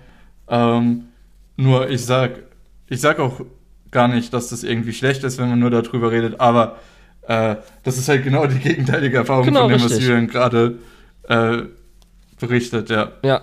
Leute äh, gehen mit so Dingen anders um. Ja. Und ähm, das fand ich halt dann, damals ist es mir so interessant gewesen, weil macht man sich auch nicht unbedingt immer so viel, auch so Gedanken vielleicht, dass es natürlich die Person auch, äh, dass es für sie sich auch echt lange komplett darüber dreht einfach. Also entweder Leute, die mhm. fragen oder weil man es noch nicht selbst so aufgearbeitet hat oder dass man schon vielleicht einfach zuvorkommen will, Person dann da viel darüber redet, weil das halt natürlich einen sehr stark beeinflusst hat. Und das ist mir so im Kopf geblieben. Und das war dann irgendwie so in dem Film teilweise einfach ein Ticken zu wenig, gerade auch wenn es darum geht, schon am Anfang der ersten Hälfte, wo halt Suzume natürlich bei Katastrophen ist. Und mir sie jetzt nicht so vorkommt, dass sie halt so ein richtig krasses Katastrophentrauma hat, weil sie reagiert recht normal auf diese ganzen anderen Sachen in der ersten Hälfte, oder? Als sie die Türen so schließt, finde mhm. ich so leicht. Ja. Also nicht so, ich wo ich denke, okay, sie hat halt ihre Mutter bei einem Tsunami verloren, ist dann irgendwie irgendwo langgelaufen, hat ihre Mutter gesucht oder so. Fand ich schon ein bisschen mhm. so, hm, okay, ist gerade so da, nicht ganz zusammengehend für mich. Da über, äh, denkt man an Chica zurück, ne? Äh, sie sagt ja, oh, das ist die alte Schule und so. Ähm, also ihre alte Schule. Und sie reagiert halt auch so gar nicht richtig drauf, was da passiert ist, sondern so, ach, das war ja früher so ein Ort. Ja, das kann also, ich noch einigermaßen verstehen. Nicht, ja. ja, weiß ich nicht. Also das geht noch, aber beim anderen, bei Hauptfigur, so ein paar Kleinigkeiten hätte ich gerne reingestreut, dass sie vielleicht irgendwie leichte Charakteranimation zu mäßig reagiert oder irgendwas oder so oder vielleicht Sachen nachvollziehen kann und darum halt sehr empathisch mhm. irgendwas tut, Aber keine Ahnung. Nein, ja. gar nicht. Aber dann, was belanglos war, war halt dann der Götterkampf, wo ich dachte, ja, okay, ist vielleicht dann auch noch fürs japanische Publikum nett, weil die die ganzen Götter kennen, was irgendwie Vorlage für diesen komischen Wurm war und dann die zwei Katzen oder so, was weiß ich. Aber ich habe eher so gedacht, okay, macht mal hinne. Die Action brauche ich jetzt nicht. Geht mal ein bisschen weiter. Ja, gerade, wie, wie gesagt, der Film hat zwei Action- äh, Climaxes, aber äh, keinen emotionalen so richtig. Und das spürt man halt in dieser Szene extrem, weil man ist eigentlich actiontechnisch schon so eher befriedigt, nur emotional ist halt noch irgendwie alles in der Luft. Und das ist halt richtig frustrierend. Ja. Gerade auch so ein bisschen, weil du hast halt so viele Elemente äh, bei Shinkai, die halt so ein bisschen immer subtiler sind, wie zum Beispiel halt, ich habe ja schon erwähnt, äh, eben gerade, dass einfach ein Laster fährt, wo halt kontaminierte Erde draufsteht und sowas. Mhm. Und diese subtilen Sachen äh, hätte man halt komplett durchziehen sollen und dann kommt am Schluss einfach so, okay, wir haben einen fetten Kaiju-Kampf für Action. Und das war halt irgendwie so ein bisschen mhm. so, ah, okay. Äh, ziemlich das Gegenteil von dem, was man sonst so subtil nennt. Ja, das fand ich irgendwie einfach dann ein bisschen so, okay, das hätte ich gar nicht gebraucht, aber gut. Ja, und dann halt, sie kann ihn am Schluss befreien. Wir haben ja noch gar nicht, äh, müsse, ich weiß nicht, ob ich über reden, reden, überreden will. Also Daijin, wie der sich entwickelt, ist mir vollkommen egal. Fand ich echt so ein bisschen, ja, okay. Daijin ist am Anfang so ein bisschen interessant, wird aber schon sehr schnell einfach nur noch äh, nervig, habe ich das ja, Gefühl. Ja, gerade auch das Ding mit irgendwie, es soll am Anfang natürlich so wirken, als ob er die Türen aufmacht, aber er hat natürlich dann die Türen gesucht, die offen sind, dass man die zumacht. Ich weiß gar nicht, wie das so gedacht war, aber ich, ich bin, glaube ich, die ganze Zeit davon ausgegangen, dass er halt einfach zu offenen Türen geht. Und einfach nur das ja, große Problem halt ist, dass, wenn er halt nicht der Stein ist, dass halt Türen aufgehen. Mhm. Und da dachte ich so, okay, gut, das war, darum habe ich es gar nicht so, ich glaube, das sollte nämlich so der große Twist sein, wo er am Schluss gesagt hat, ach so, du hast uns jetzt so auf die Türen geführt. Ich so, äh, ja, ach so, soll das jetzt irgendwie Redemption-Arc-mäßig besser machen oder so? Selbst das, was ich ja interpretiert habe, ist ja eigentlich ähnlich. Ach, gut. Ist mir egal, Katze. Du hast einfach, bist ein Tier, ein Gott oder so. Brauche ich dir jetzt nicht irgendwie Moral, irgendwas mäßig zu sagen. Du bist mir vollkommen egal. Ja. Ich finde, das ist auch so ein bisschen so eine Nummer, wo äh, unsere Hauptcharaktere, gerade Sota, wirft Daichin das ja massiv vor. Äh, und Daichin stellt es halt auch nie klar. So, der verteidigt sich nie. Was so. Wir hatten das, glaube ich, letztes Mal in der Season Review auch wegen irgendwas. Ach so, ja, genau. Äh, wegen, wegen Yuri is my job, wo du dich so drüber aufgeregt hast. Niemand erklärt ihr irgendwas. So ähnlich ist es mit Daichin auch. Daichin sagt nicht, was er macht. Daichin sagt nicht, was er vorhat.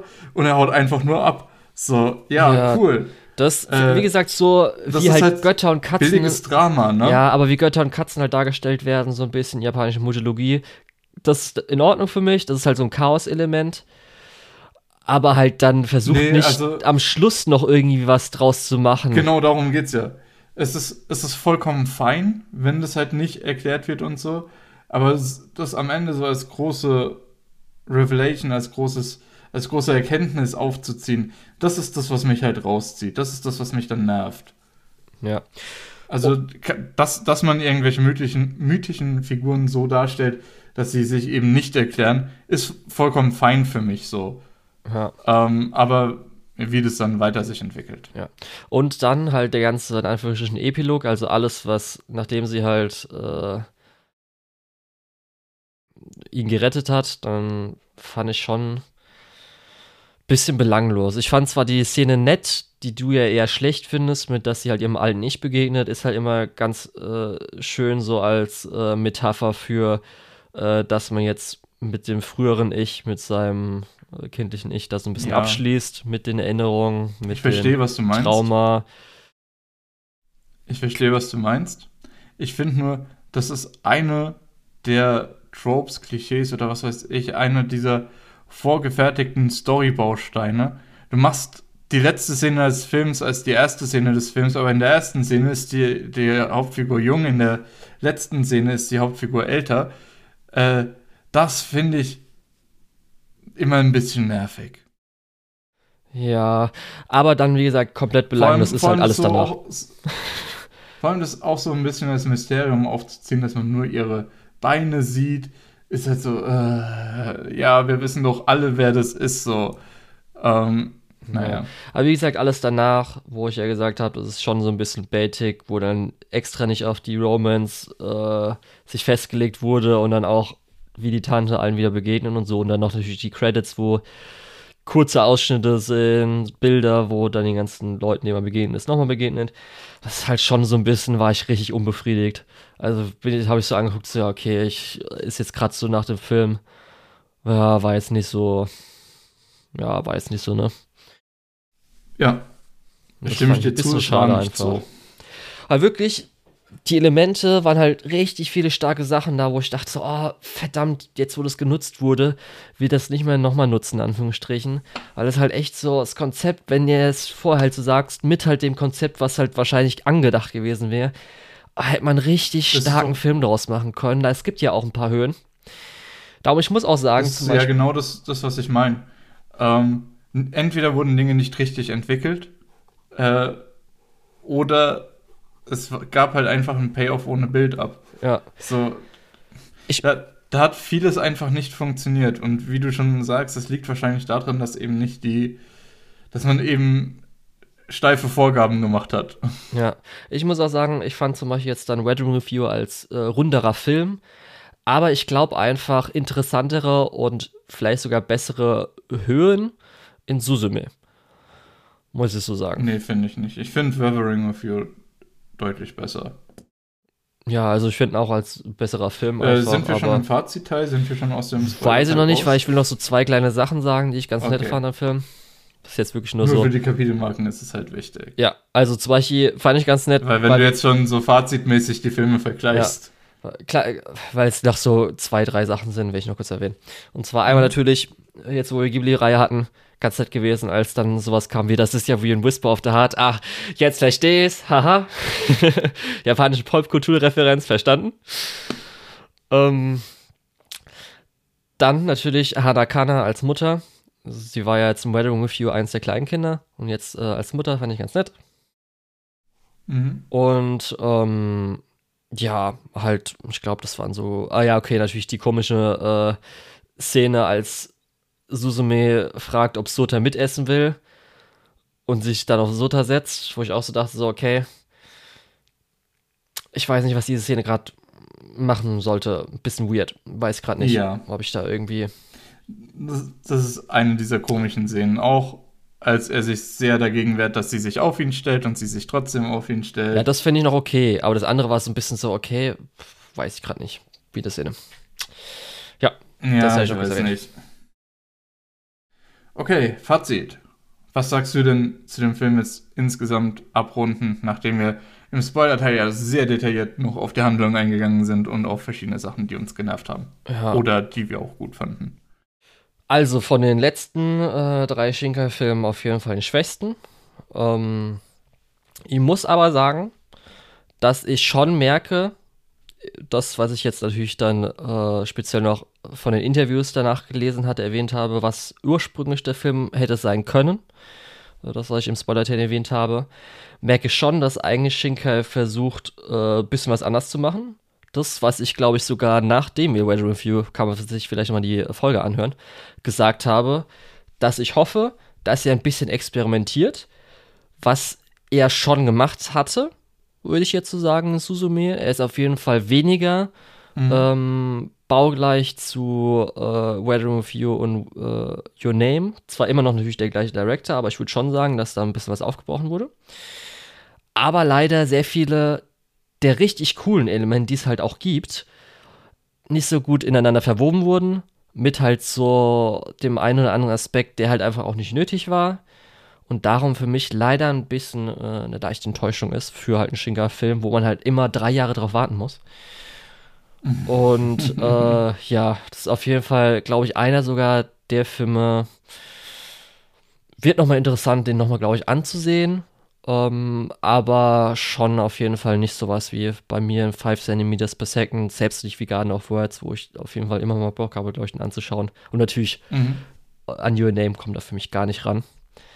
Aber so ein paar Höhen gab es, die ich auf jeden Fall echt cool fand und halt so ein bisschen Setting und um was es geht, finde ich sehr interessant und wurden auf jeden Fall in ein, zwei Aspekten gut aufgearbeitet. Ja. Okay. Ähm, das, was du gesagt hast, dass das hätte ein anderer Film sein können, ja, hätte, hätte Fahrradkette so. Richtig. Ähm, wir können nur das bewerten, was wir tatsächlich auch sehen. Und es macht halt ein bisschen mehr Hoffnung auf den nächsten Film, aber das hilft diesem Film halt wenig. Ähm, weil für mich, ich habe das Gefühl, in Susumu steckt ein richtig, richtig guter Film und ein richtig, richtig schlechter Film. und die wurden einfach zusammengemischt. Ja. Und durch das, das ist diese Mich durch, durch dieses Mischen wird der gute Film schlechter, äh, mehr schlecht, als der schlechte gut wird, was halt dazu führt, dass es insgesamt eher so Mittel ist. Man muss halt sagen, du hast schon richtig gesagt, es gibt so ein paar Highlights. Ähm, der Film ist auch immer noch gut, sollte man vielleicht so sagen. Äh, also es ist ein, kein Film, wo ihr sagt, ja, das war jetzt eine Tortur, zwei Stunden mir das anzugucken, ähm, sondern es macht halt auch, es ist ein kohärenter Film, es macht alles Sinn ähm, und es gibt ein paar gute Momente. So. ja. Das Ähm, Pacing ist halt einfach Aber komisch. ja, Das ist halt einfach Genau. komisch. das, das Pacing, genau das, was ich meine. Äh, das Pacing wird halt einfach schlecht dadurch, dass du einen guten Film praktisch zeitgleich mit einem schlechten Film guckst. Ähm, ja. Ja. Ich finde es halt echt auch so interessant, dass sich halt Schinker ja auch so ein bisschen äh, sich reinreden lässt, so leicht, weil das ist jetzt einfach fucking Matu äh, Makoto Shinkai. Wir haben jetzt noch einmal mit äh, Miyazaki seinen neuesten Film, der rauskommt, und sonst ist er halt einfach der Top-Anime-Director. Der, Der hat jetzt einfach-. Der, der hat jetzt einfach zwei 300 Millionen Filme gemacht und einen irgendwie 200 Millionen Film. Das ist jetzt einfach so, nee, und zwar Anime-Original-Film, das heißt keine irgendwie Adaption von irgendwie One Piece oder Demon Slayer. Ja. Darum, er ist halt on top von allem und dass selbst er nicht so ganz seine Vorstellungen 100% so umsetzt. Ich weiß auch, wahrscheinlich liegt es auch ein Das- bisschen daran, das dass ist- genau das nach Your Name, nachdem es so ein großer Erfolg ist, so ein bisschen Selbstvertrauen ist, glaube ich, auch, sage ich jetzt einfach mal so. Äh, Ich habe so viele Interviews nicht gelesen. Ich sage es einfach mal so, der hat bestimmt auch kein Selbstvertrauen.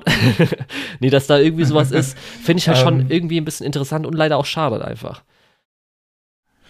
Was dann halt einfach wehtut, ist zu sehen, dass der Film, wie du zu Anfang ja schon erwähnt hast, in einigen Regionen der Welt der erfolgreichste Animationsfilm ist und in anderen auch immer noch sehr, sehr weit oben, weil das gibt natürlich den Leuten irgendwo recht, die ihm reinreden, aber wenn du dann natürlich dir das anschaust und dir denkst, hm, die ursprüngliche Version, wie du ja auch jetzt schon mehrfach angemerkt hast, wäre wahrscheinlich besser gewesen, ähm, ist halt traurig, ist halt sehr traurig, das so zu sehen. Ich hoffe einfach, dass nach Your Name, wo er sich dann gedacht hat, okay, oh verdammt, ich muss jetzt wahrscheinlich nochmal den gleichen Film irgendwie nochmal machen, dass jetzt so viel äh, Vertrauen auf mich oder halt Erwartungen, okay, ich mache dir jetzt nochmal ähnlich, dann ist er auch gut auf jeden Fall dabei, natürlich gar nicht so ein Riesenerfolg wie Your Name.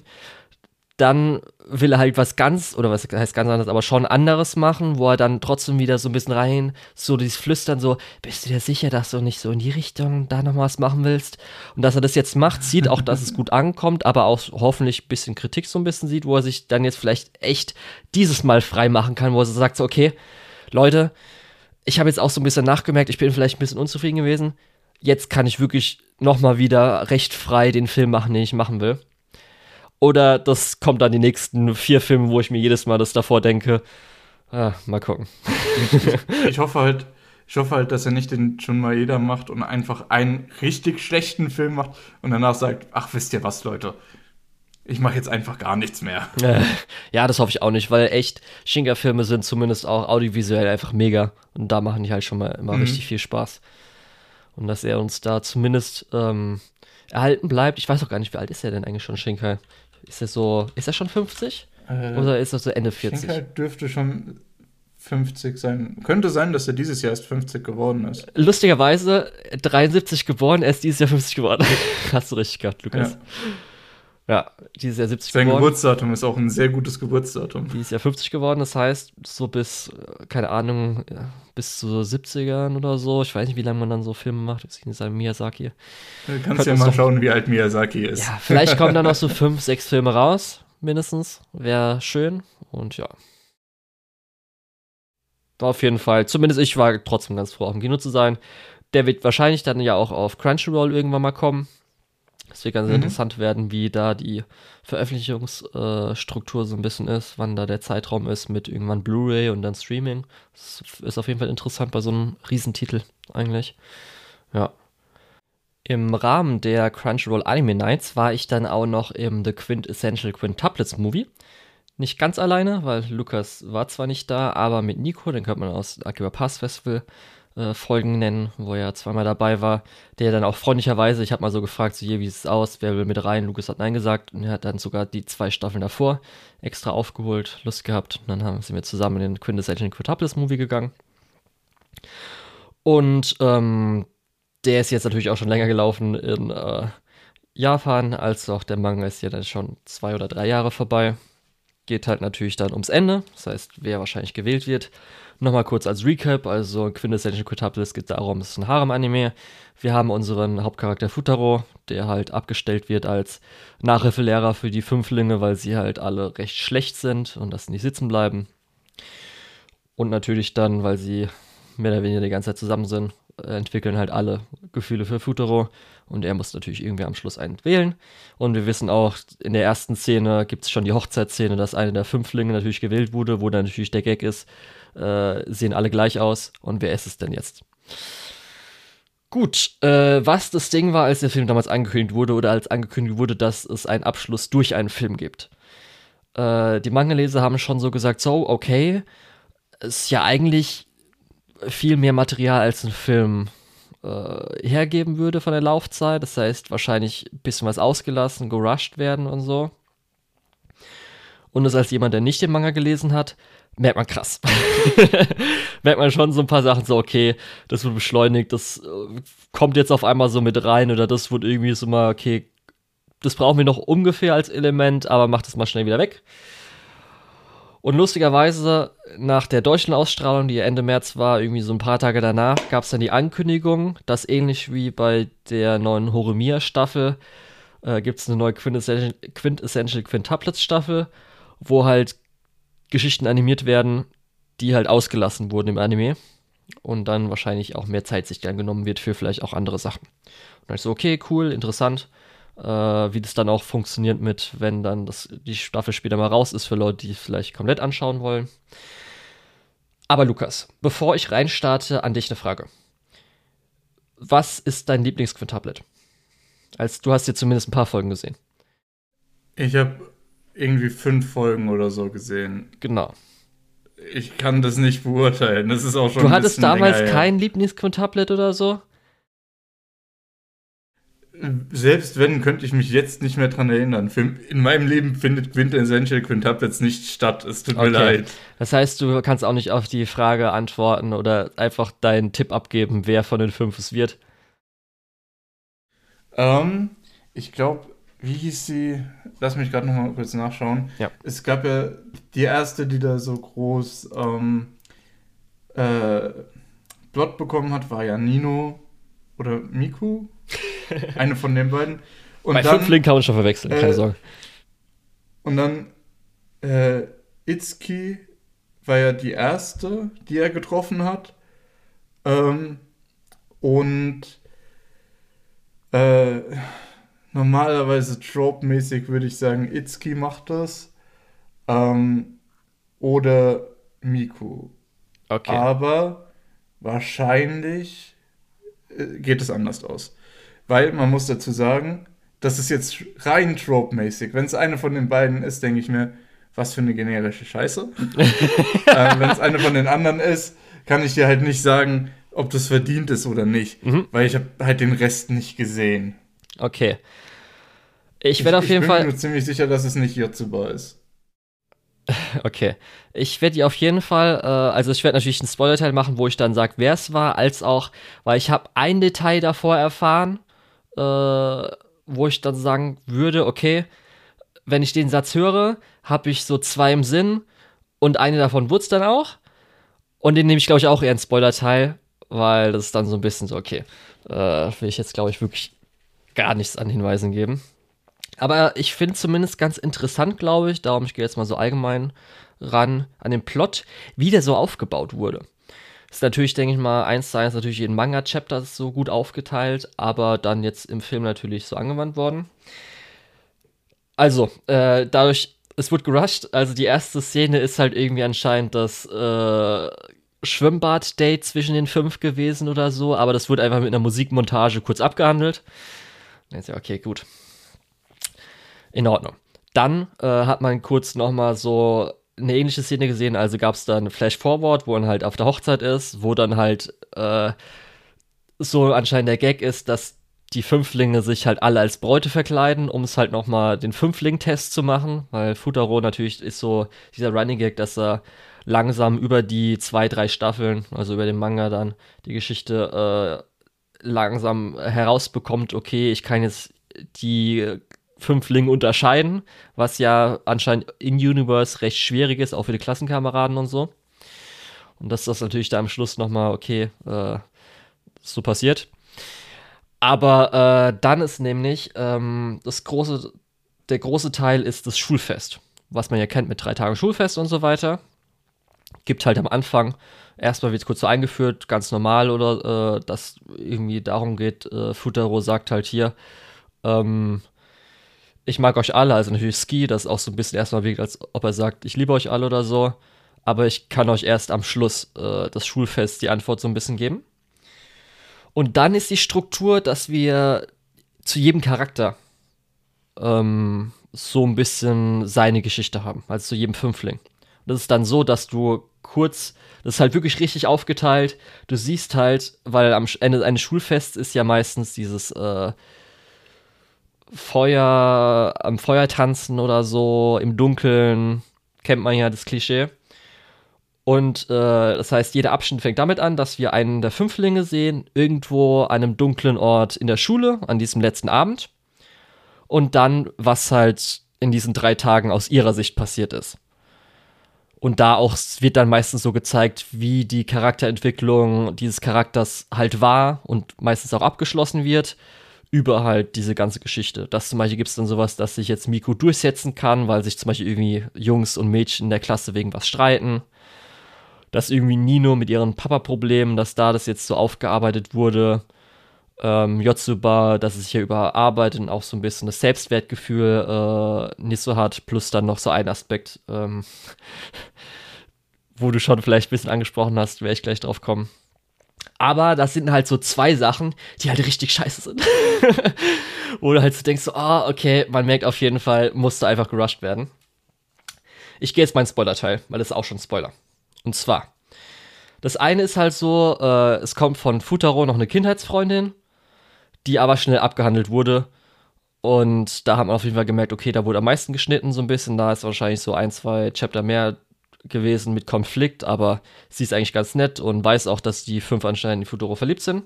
Aber der größte Aspekt, der halt richtig scheiße ist, wo ich dachte, Leute, was ein Kack macht ihr denn gerade? Ich weiß gar nicht, das hast du wahrscheinlich noch nicht mitbekommen, oder? Also die Mutter ist ja gestorben, das weißt du. Weißt du das? Weißt du es noch? Okay, dann weißt du es vielleicht. Das findet in meinem Leben nicht statt, ja, Julian. Auf jeden Fall ist nämlich der in Anführungsstrichen Vater ist nicht der richtige Vater, sondern einfach anscheinend nur irgendwie ihr Arztkollege oder sowas, die sie halt übernommen hat, weil es gibt einen leiblichen Vater, der anscheinend irgendwann abgehauen ist. Und der wird jetzt eingeführt. und das ist halt so richtig scheiße, weil das ist halt dann äh, Itsukis ähm, äh, Character Arc oder halt ihr Abschnitt, wo halt, äh, weil sie will ja dann Lehrerin werden, so wie ihre Mutter oder so. Und anscheinend gibt es halt so, das ist ja dieses Pauk-Schulensystem in Japan, es gibt halt dann diesen einen Lehrer, berühmten Lehrer, der halt da immer an die Pauk-Schulen geht, Vorträge hält und da irgendwie dann halt mega gut ist in Lehrer sein, keine Ahnung. Und es ist halt so ein, der hat halt so einen schon längeren Rauschebart mit halt kein, äh, mit einer Glatze und so.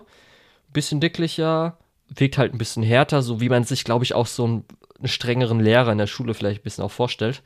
Und das ist anscheinend der Vater von denen. Und er geht halt ans Fest, weil er irgendwie so gesehen hat, dass im Fernsehen oder so eine der, ich glaube, äh, hier ähm, Ichika, die ja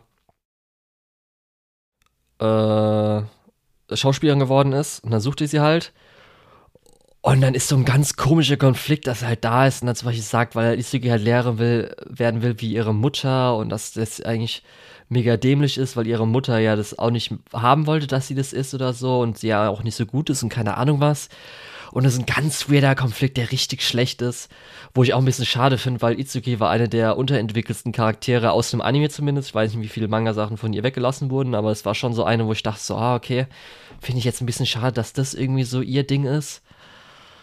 Und ja, gut, fand ich da halt echt so ein bisschen so, okay, hätte ich halt einfach nicht gebraucht, Leute. Ja. Ichika ist jetzt ihr, ist jetzt auch nicht so besonders gewesen. Genau. Und ähm, ein Ding ist nämlich so, das hast du noch nicht mitbekommen, weil du ja schon äh, die erste genannt hast, Yotsuba ist nämlich auch eigentlich die Kindheitsfreundin, die er zum ersten Mal gesehen hat von den Fünflingen. Da ist nämlich so ein Plotpoint, dass er ja mal einer der Fünflinge früher begegnet ist, und es war Yotsuba. Und es ist halt auch so, wo sie aufarbeiten muss, dass sie jetzt wenig Selbstwertgefühl und sie weiß, dass sie halt Rena, so hat sie sich damals vorgestellt, ist. Das ist halt ihr Ding. Gut. Und das sind halt diese fünf Abschnitte, die dann nacheinander kommen, wo du schon so merkst, okay, manche sind halt so wie zum Beispiel das Problem halt bei Mitz, äh, Miku mit den Mädchen, Jungen, Klasse streiten, ist mir halt vollkommen egal. Nino war voll in Ordnung.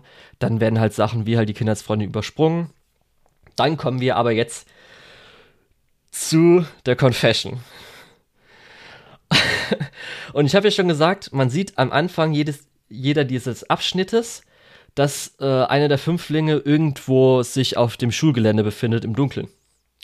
Dachte ich, okay, das ist vielleicht auch so ein bisschen gedacht, dass es halt, vielleicht gab es schon die Confession und die stehen jetzt halt da und so weiter. Oder vielleicht einer davon wartet halt auf Futaro. Aber das Ding ist halt, und ich fand, ich respektiere das schon ein bisschen, finde es ein bisschen geil, aber auch wenn du dir so vorstellst, wenn das wirklich lesen so passieren wird, weil Futaro sagt halt, oder ich weiß gar nicht, ist aus ich glaube, das ist von Fünflingen aus. Die sagen halt hier, wir gehen alle in einen anderen Raum in der Schule. Wir sagen dir halt, wo wir uns befinden. Und zu dem Fünfling, mit dem du zusammen sein willst, gehst du halt. Und finde ich eigentlich schon cooles, so cooler Aufbau. Muss ich so sagen. Finde ich auch für den Fünfling, der dann gewählt wird, recht romantisch. Wenn du dann so siehst, dass halt dein Geliebter so reinkommt. Für die anderen ist es halt ein bisschen schade aber finde ich schon ganz cool eigentlich. Und dann, wer wird gewählt? Gewählt wird nämlich, was ich davor gehört habe, weil alle sind, also alle Fans, Anfang, Anführungsstrichen von den Mädels, also äh, Fans von allen Mädels, waren unzufrieden zu einem Ende. Da dachte ich damals so, okay, wer könnte es denn alles sein? Und eigentlich habe ich nur gedacht, weil wenn Miko-Fans sind garantiert nicht äh, unzufrieden, wenn Miko gewählt wird. Ähm, Nino genauso. Ichika war halt so, hatte eine so Bitch-Szene, wo sie danach so ein bisschen verhasst war. Das könnte ich mir noch vorstellen, aber eigentlich nicht. Glaube ich nicht. Darum kann ich mir nur die zwei vorstellen, die am wenigsten ähm, irgendwie Charakterentwicklung hatten und da vorkamen. Darum dachte ich, dass entweder Itsuka oder Yotsuba die Ausgewählten sind. Und am Schluss wurde es tatsächlich Yotsuba. Yotsuba ist der Fünfling, der von Futaro ausgewählt wurde. Die gerade zum Ende in der zweiten Staffel hat sie so einen größeren mal Punkt so gehabt, dass so eine emotionale Bindung mal und dass sie halt natürlich äh, Rena ist, also die erste Person, wo du ja schon gesagt hast, den Job findest du scheiße. Muss ich ihn so ein bisschen so. Hattest du recht, Lukas? Darum fanden es wahrscheinlich auch alle anderen so scheiße, dass natürlich die Person, wieso, wieso muss man den Job schon wieder machen? Rückgehend. Aber gut. Ich will nicht weiter aufregen. Weil es wird noch schlimmer, Lukas. Denn äh, er kommt halt zu ihr. Sie ist sogar anscheinend in einen anderen Raum gegangen oder so, als sie gesagt hat oder so. Ist auch ganz perplex, dass er halt da ist. Und rennt dann halt auch vor, vor ihm weg weil ich auch eine nette Szene fand von den anderen Mädels, weil die anderen Mädels äh, gehen halt in diesem Raum raus, weil sie auch natürlich gemerkt haben, hier jemand anders ausgewählt worden. und dass sie ihm halt hier weiterhelfen. Hier ist die Starline gelaufen. Aber es wird halt leider, was ich dann verstehen kann, weshalb alle Fans es halt so kacke fanden, rückwirkend äh, der Charakter von Yotsuba aufgearbeitet. Das heißt, wir haben nicht so natürlich, dass über den ganzen Anfang hin bis zur Wahl alle Charaktere so ein bisschen gleich aufgebaut wurden, natürlich, dass wir auch ein bisschen merken, wieso sie cool sind und so weiter, sondern dass so alles im Nachhinein gerechtfertigt wirkt. Weil wir haben danach gleich so ein bisschen äh, ein Flashback von ihr, vom Charakter, weil sie anscheinend auch der erste Fünfling dann war, der dieses speziell, dass sie alle so gleich aussehen und gleich sind, dass sie das aufgebrochen hat, dass sie sich damals für was Besonderes gehalten hat das dann auch bereut und auch nicht so weiß, was sie jetzt kann, als sie so merkt, dass andere doch besser sind als sie und sie doch nicht so Besonderes ist und dann wieder zurückfällt. Und das war halt schon so ein bisschen so, ach Leute, das hätte man auch über die, das Ganze so ein bisschen besser machen können. Davor, nicht irgendwie danach. Und dann sind sie halt immer noch nicht zusammen. Das ist halt so das Ding. Äh, weil dann gibt es erstmal so, okay, sind immer noch kein Paar, es wiegt wieder, wieder normale Folge. Und da ist nämlich dann auch so ein bisschen, was ich so weird finde, sie schneiden so komisch die Szenen. Und zwar wird dann, glaube ich, wieder, äh, also es gibt dann dieses Date, ganz normales Date, mit wo dann die Quintuplets, die anderen äh, vier der Fünflinge, die sie dann so ein bisschen beobachten. Dann gibt es so ein bisschen schon eigentlich einen Antrag, also auch schon mit Brauttraum. Also dass Futaro nicht so sagt, wie es mir zusammen sein, so willst du mich heiraten. Und dann geht's in die Zukunft, wo auch so ganz weirdes, irgendwie, es werden Ohrringe gezeigt, dann wird sie gezeigt in der Hochzeit Ohrringe, dann ist aber nochmal ein Flashback davor, wie irgendwie der Vater mit ihm redet, dann wieder Flash forward, nee, nochmal Flashback davor, wie dieser Fünflängstest ist, dann die Trauung danach mit dem freien Oratorium. Urlaub, wo ein Flashback ist zu zwölf Jahre davor, plus dann wieder in die heutige Zeit wirklich die letzten 20 Minuten war ein bisschen wir, wo ich dachte so, okay, das hätte man vielleicht chronologisch einfach besser machen können. Ich persönlich fand eigentlich ganz nett das Konzept. Es wurde halt so ein bisschen auch gesagt, bevor Futaro halt eine ausgewählt hat, äh, gab es kurz ein Gespräch hier, äh, welche der Quintuplets hast du eigentlich zuerst erkannt? Was ich eigentlich so für das Quintuplets-Konzept cool fand. Aber es war halt so ein bisschen schade, dass halt mit dem Jotsuba, dass sie halt weniger entwickelt wurde. Dann auch sie ja auch die Person immer war. Zum Beispiel gab es sowas hier, willst einen Preis haben? Alle denken daran, dass Futaro ihnen einen Kuss gibt und sie denkt halt irgendwie eine Medaille und sowas. Das ist halt extra natürlich Red Herring mäßig, dass sie halt nicht der Quintuplet ist. Plus halt ihr richtig eigentlich interessanter Charakter, dass sie halt die erste war, die es aufgebrochen hat, nicht äh, aufgearbeitet wurde schon davor. Und da muss ich halt echt so ein bisschen sagen, so okay, kann ich verstehen, weshalb man dann das Ende ein bisschen doof fand. Fand's okay, dass es halt komprimiert war. Das heißt, das hat für mich ganz gut funktioniert eigentlich. Halt am Schluss bisschen wir mit irgendwie dann, als geheiratet wird, noch mal ein paar Sachen, Elemente irgendwie hier und da reinbringen. Ja, und das war auf jeden Fall so ein bisschen natürlich dann ähm, das Ende von dem Harem. Nicht das beste Ende. Und gab halt echt so ein paar richtig scheiß Sachen, wie halt das mit dem Papa und so, wo ich dachte, ey Leute, macht mal weiter.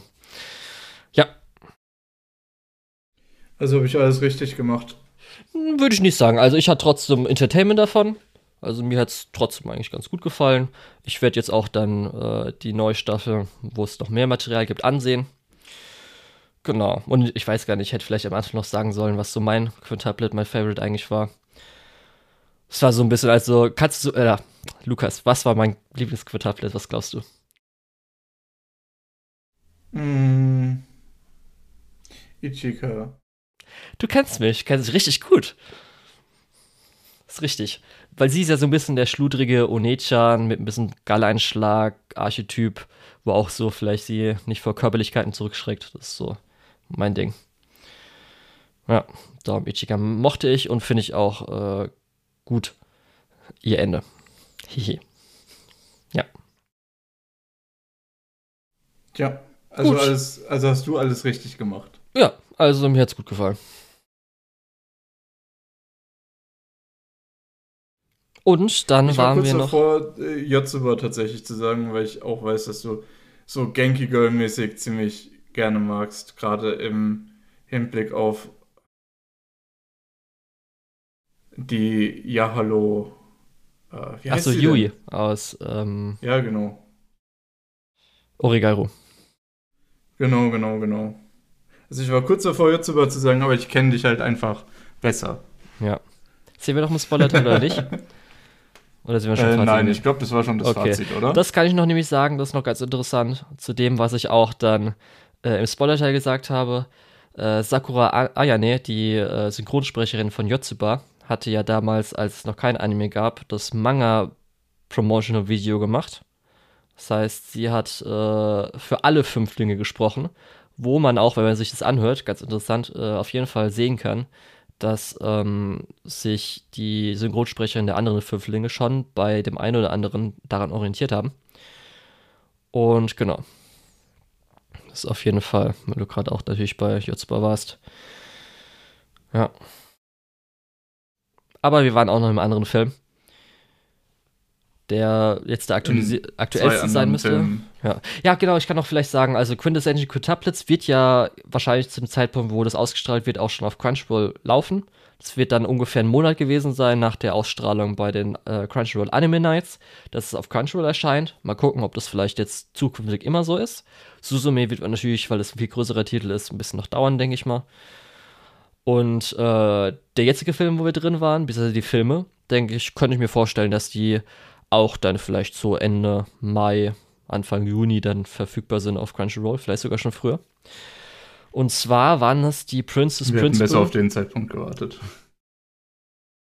Ja, vielleicht. Die Princess Principal Crown Händler Filme äh, 1 und 2. Weil das sind ja Sequel-Filme zu Princess Principal und es wird auch wie bei Panzer und Girls so sein, dass es halt so sechs äh, OVA-Filme, das ist ja so, dass in Japan gibt es dann so Filme, die dann laufen und gleichzeitig Blu-ray verkauft werden. Und da soll jetzt zu jedem ein, ein, zwei Jahre halt diese Crown-Händler-Filme für so 50 Minuten gehen. Das heißt, wir haben am Schluss nach diesen sechs Filmen so eine neue Staffel in Anführungsstrichen. Ja, und da sind jetzt die ersten zwei zusammen als Feature veröffentlicht worden oder im Kino gelaufen. Wo wir uns ja darüber lustig gemacht haben, weil in den letzten drei Crunchyroll-Filmen, wo wir waren mit Slime, Suzume und Quintuplets, gab es immer Werbung dafür davor mit der äh, Caverite-Bombe, was ja schon ein kleines Meme bei uns war im, im Freundeskreis. Genau. Jetzt wissen wir endlich, um was es geht, Lukas. Mit der Caverite-Bombe. Äh, wollen wir die beiden Filme einzeln besprechen oder direkt zusammen? Nee, kannst du zusammen Weil machen. die, die Bombe ist ja dann tatsächlich erst im zweiten Film. Okay. Also, ich finde es okay, wenn wir die zusammen besprechen, weil es fühlt sich so ein bisschen an, als hätten wir so die ersten drei Stationen der Hero's Journey jetzt innerhalb von zwei Filmen abgehandelt. Was natürlich Sinn macht, wenn wir, man bedenkt, dass es eine größere Story über sechs Filme sein soll. Was aber die ersten beiden Filme nicht gerade interessanter macht. Ähm, und ich habe sehr, sehr viele Probleme mit diesen Filmen. Aber äh, du magst das ja allein wegen dem Setting schon sehr, sehr gerne. Ähm, deswegen würde ich dich fast äh, schon mal zusammenfassen lassen, weil, ja, genau, weil du da, glaube ich, ein bisschen mehr für brennst. Ja, also ich finde halt dieses Spy-Setting in diesem alternativen London, England, was ja so steampunkig ist, mit diesem Caverite, was ja dafür verantwortlich ist, dass es irgendwie so Energie gibt, in Anführungsstrichen, wo ja dann auch zum Beispiel für so Spionsachen äh, Ange das mit diesem komischen, mit dieser Kugel benutzen kann. Und das einfach mit diesem Spion-Setting West-Ost, was sich ja so leicht natürlich dann so Kalten Krieg äh, erinnert, finde ich halt einfach mega. Gerade auch so, ich merke halt echt immer diese fucking Caverite-Kugel, wie gut die funktioniert für so ein Spy-Setting einfach, dass man halt da richtig gute Sachen damit machen kann, um halt geheim irgendwas zu machen oder irgendwie Action oder so. Das Und- ist eigentlich auch schon eins meiner ersten Probleme. Diese Kugel ist einfach dumm. Findest du? Ich finde es halt einfach Also- richtig mega. Dass du halt Ja, dann einfach diese- diese Warte unreal... kurz, warte Ja. kurz. Lass, lass mich doch erstmal erzählen, warum ich die schlecht finde. Okay. Dann kannst du ja immer noch sagen, warum ich keine Ahnung habe. Ja. Äh, und zwar, die macht halt einfach zu viel. Du sagst ja, die macht so einiges für Spy-Setting. Ja, aber die macht zu viel. Echt? Du kannst mit diesem Ding einfach zu einem Schiff mal hinfliegen. Du kannst mit dem Ding irgendwie wegschweben mit einer Geisel, die du irgendwie genommen hast, beziehungsweise mit jemandem, den du irgendwie gerettet hast. Ähm, du kannst damit halt so viel machen, das ist eigentlich zu viel, was du damit machen kannst. Du kannst die Bombe schwerelos machen, damit du die aus der Verankerung rausziehen kannst, was eine ganz andere Scheißszene war, aber egal. Ähm, ich finde, das macht einfach zu viel. Und wenn du irgendwie, wenn für jedes Rätsel dasselbe Gimmick die Lösung ist, dann ist es nicht mehr spannend.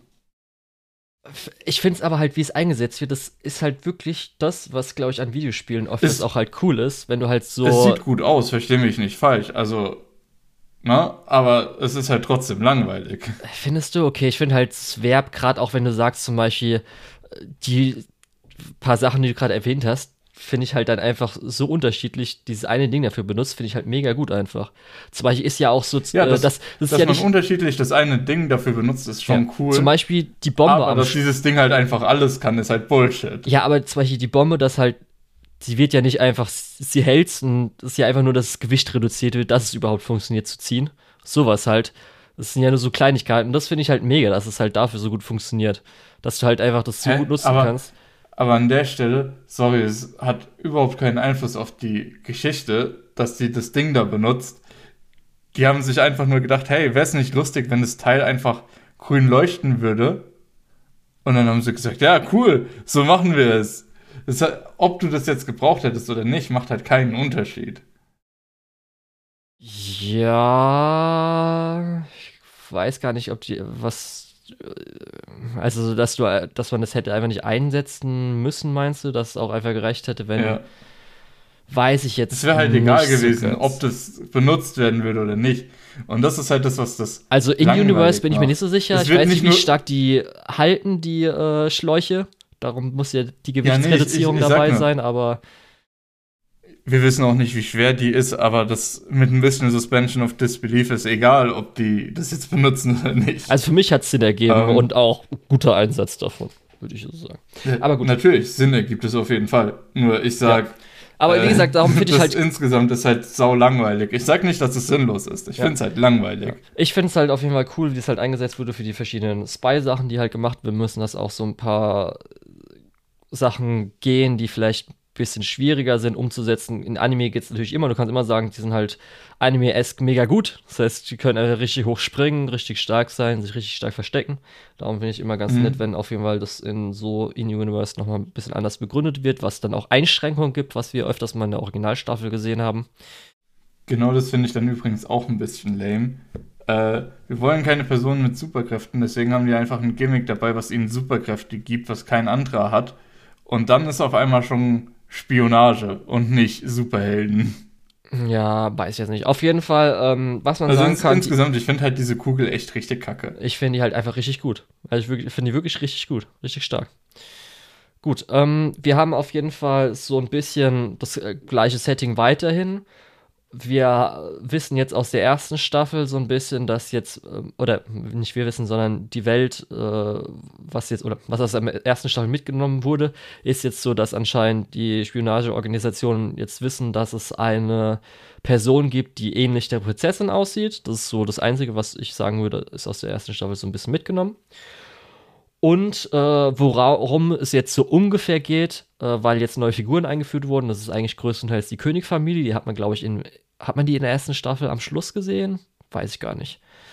Aber mir kam sie zumindest neu vor. Und zwar heißt ja Princess Principal Crown Handler.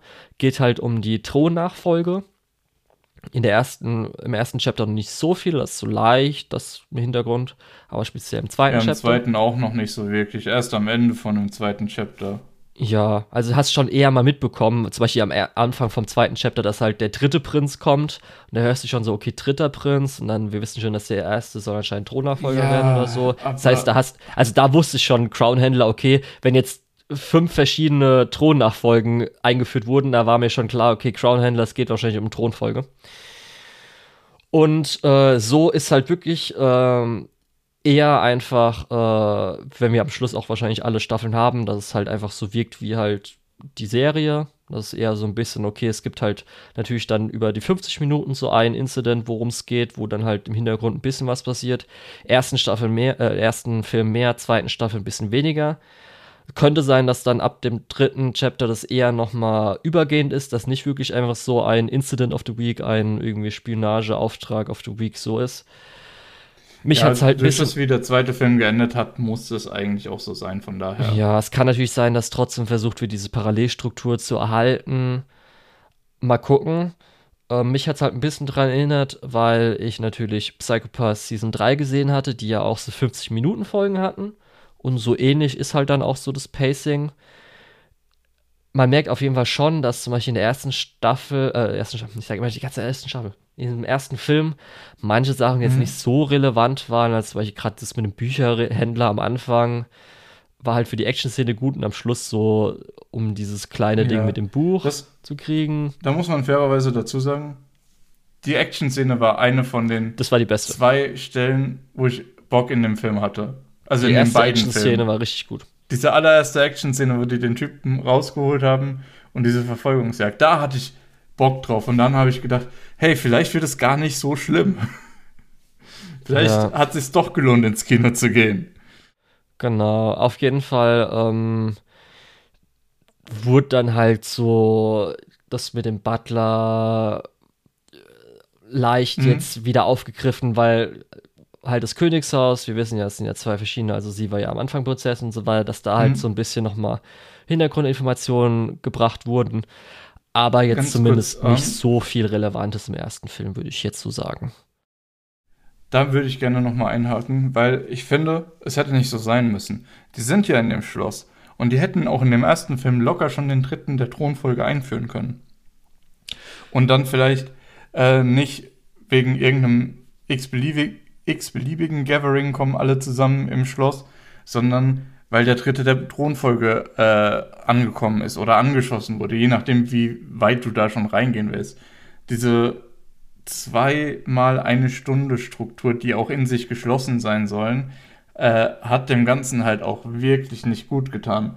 Ja. Durch dass das eben ein Spannungsbogen auch nicht ordentlich aufgebaut wird. Und wie du schon gesagt hast, der erste Film ist eigentlich komplett irrelevant bis zum, zur allerletzten Szene. Ja, also mir kommt schon vor, dass irgendwie sich der Writer ein bisschen selbst geißelt, dass er halt versucht, einen für sich alleine stehenden Film zu machen, mit halt diesem mhm. Sprinkel, was dann sich über das Ganze drüber ziehen wird.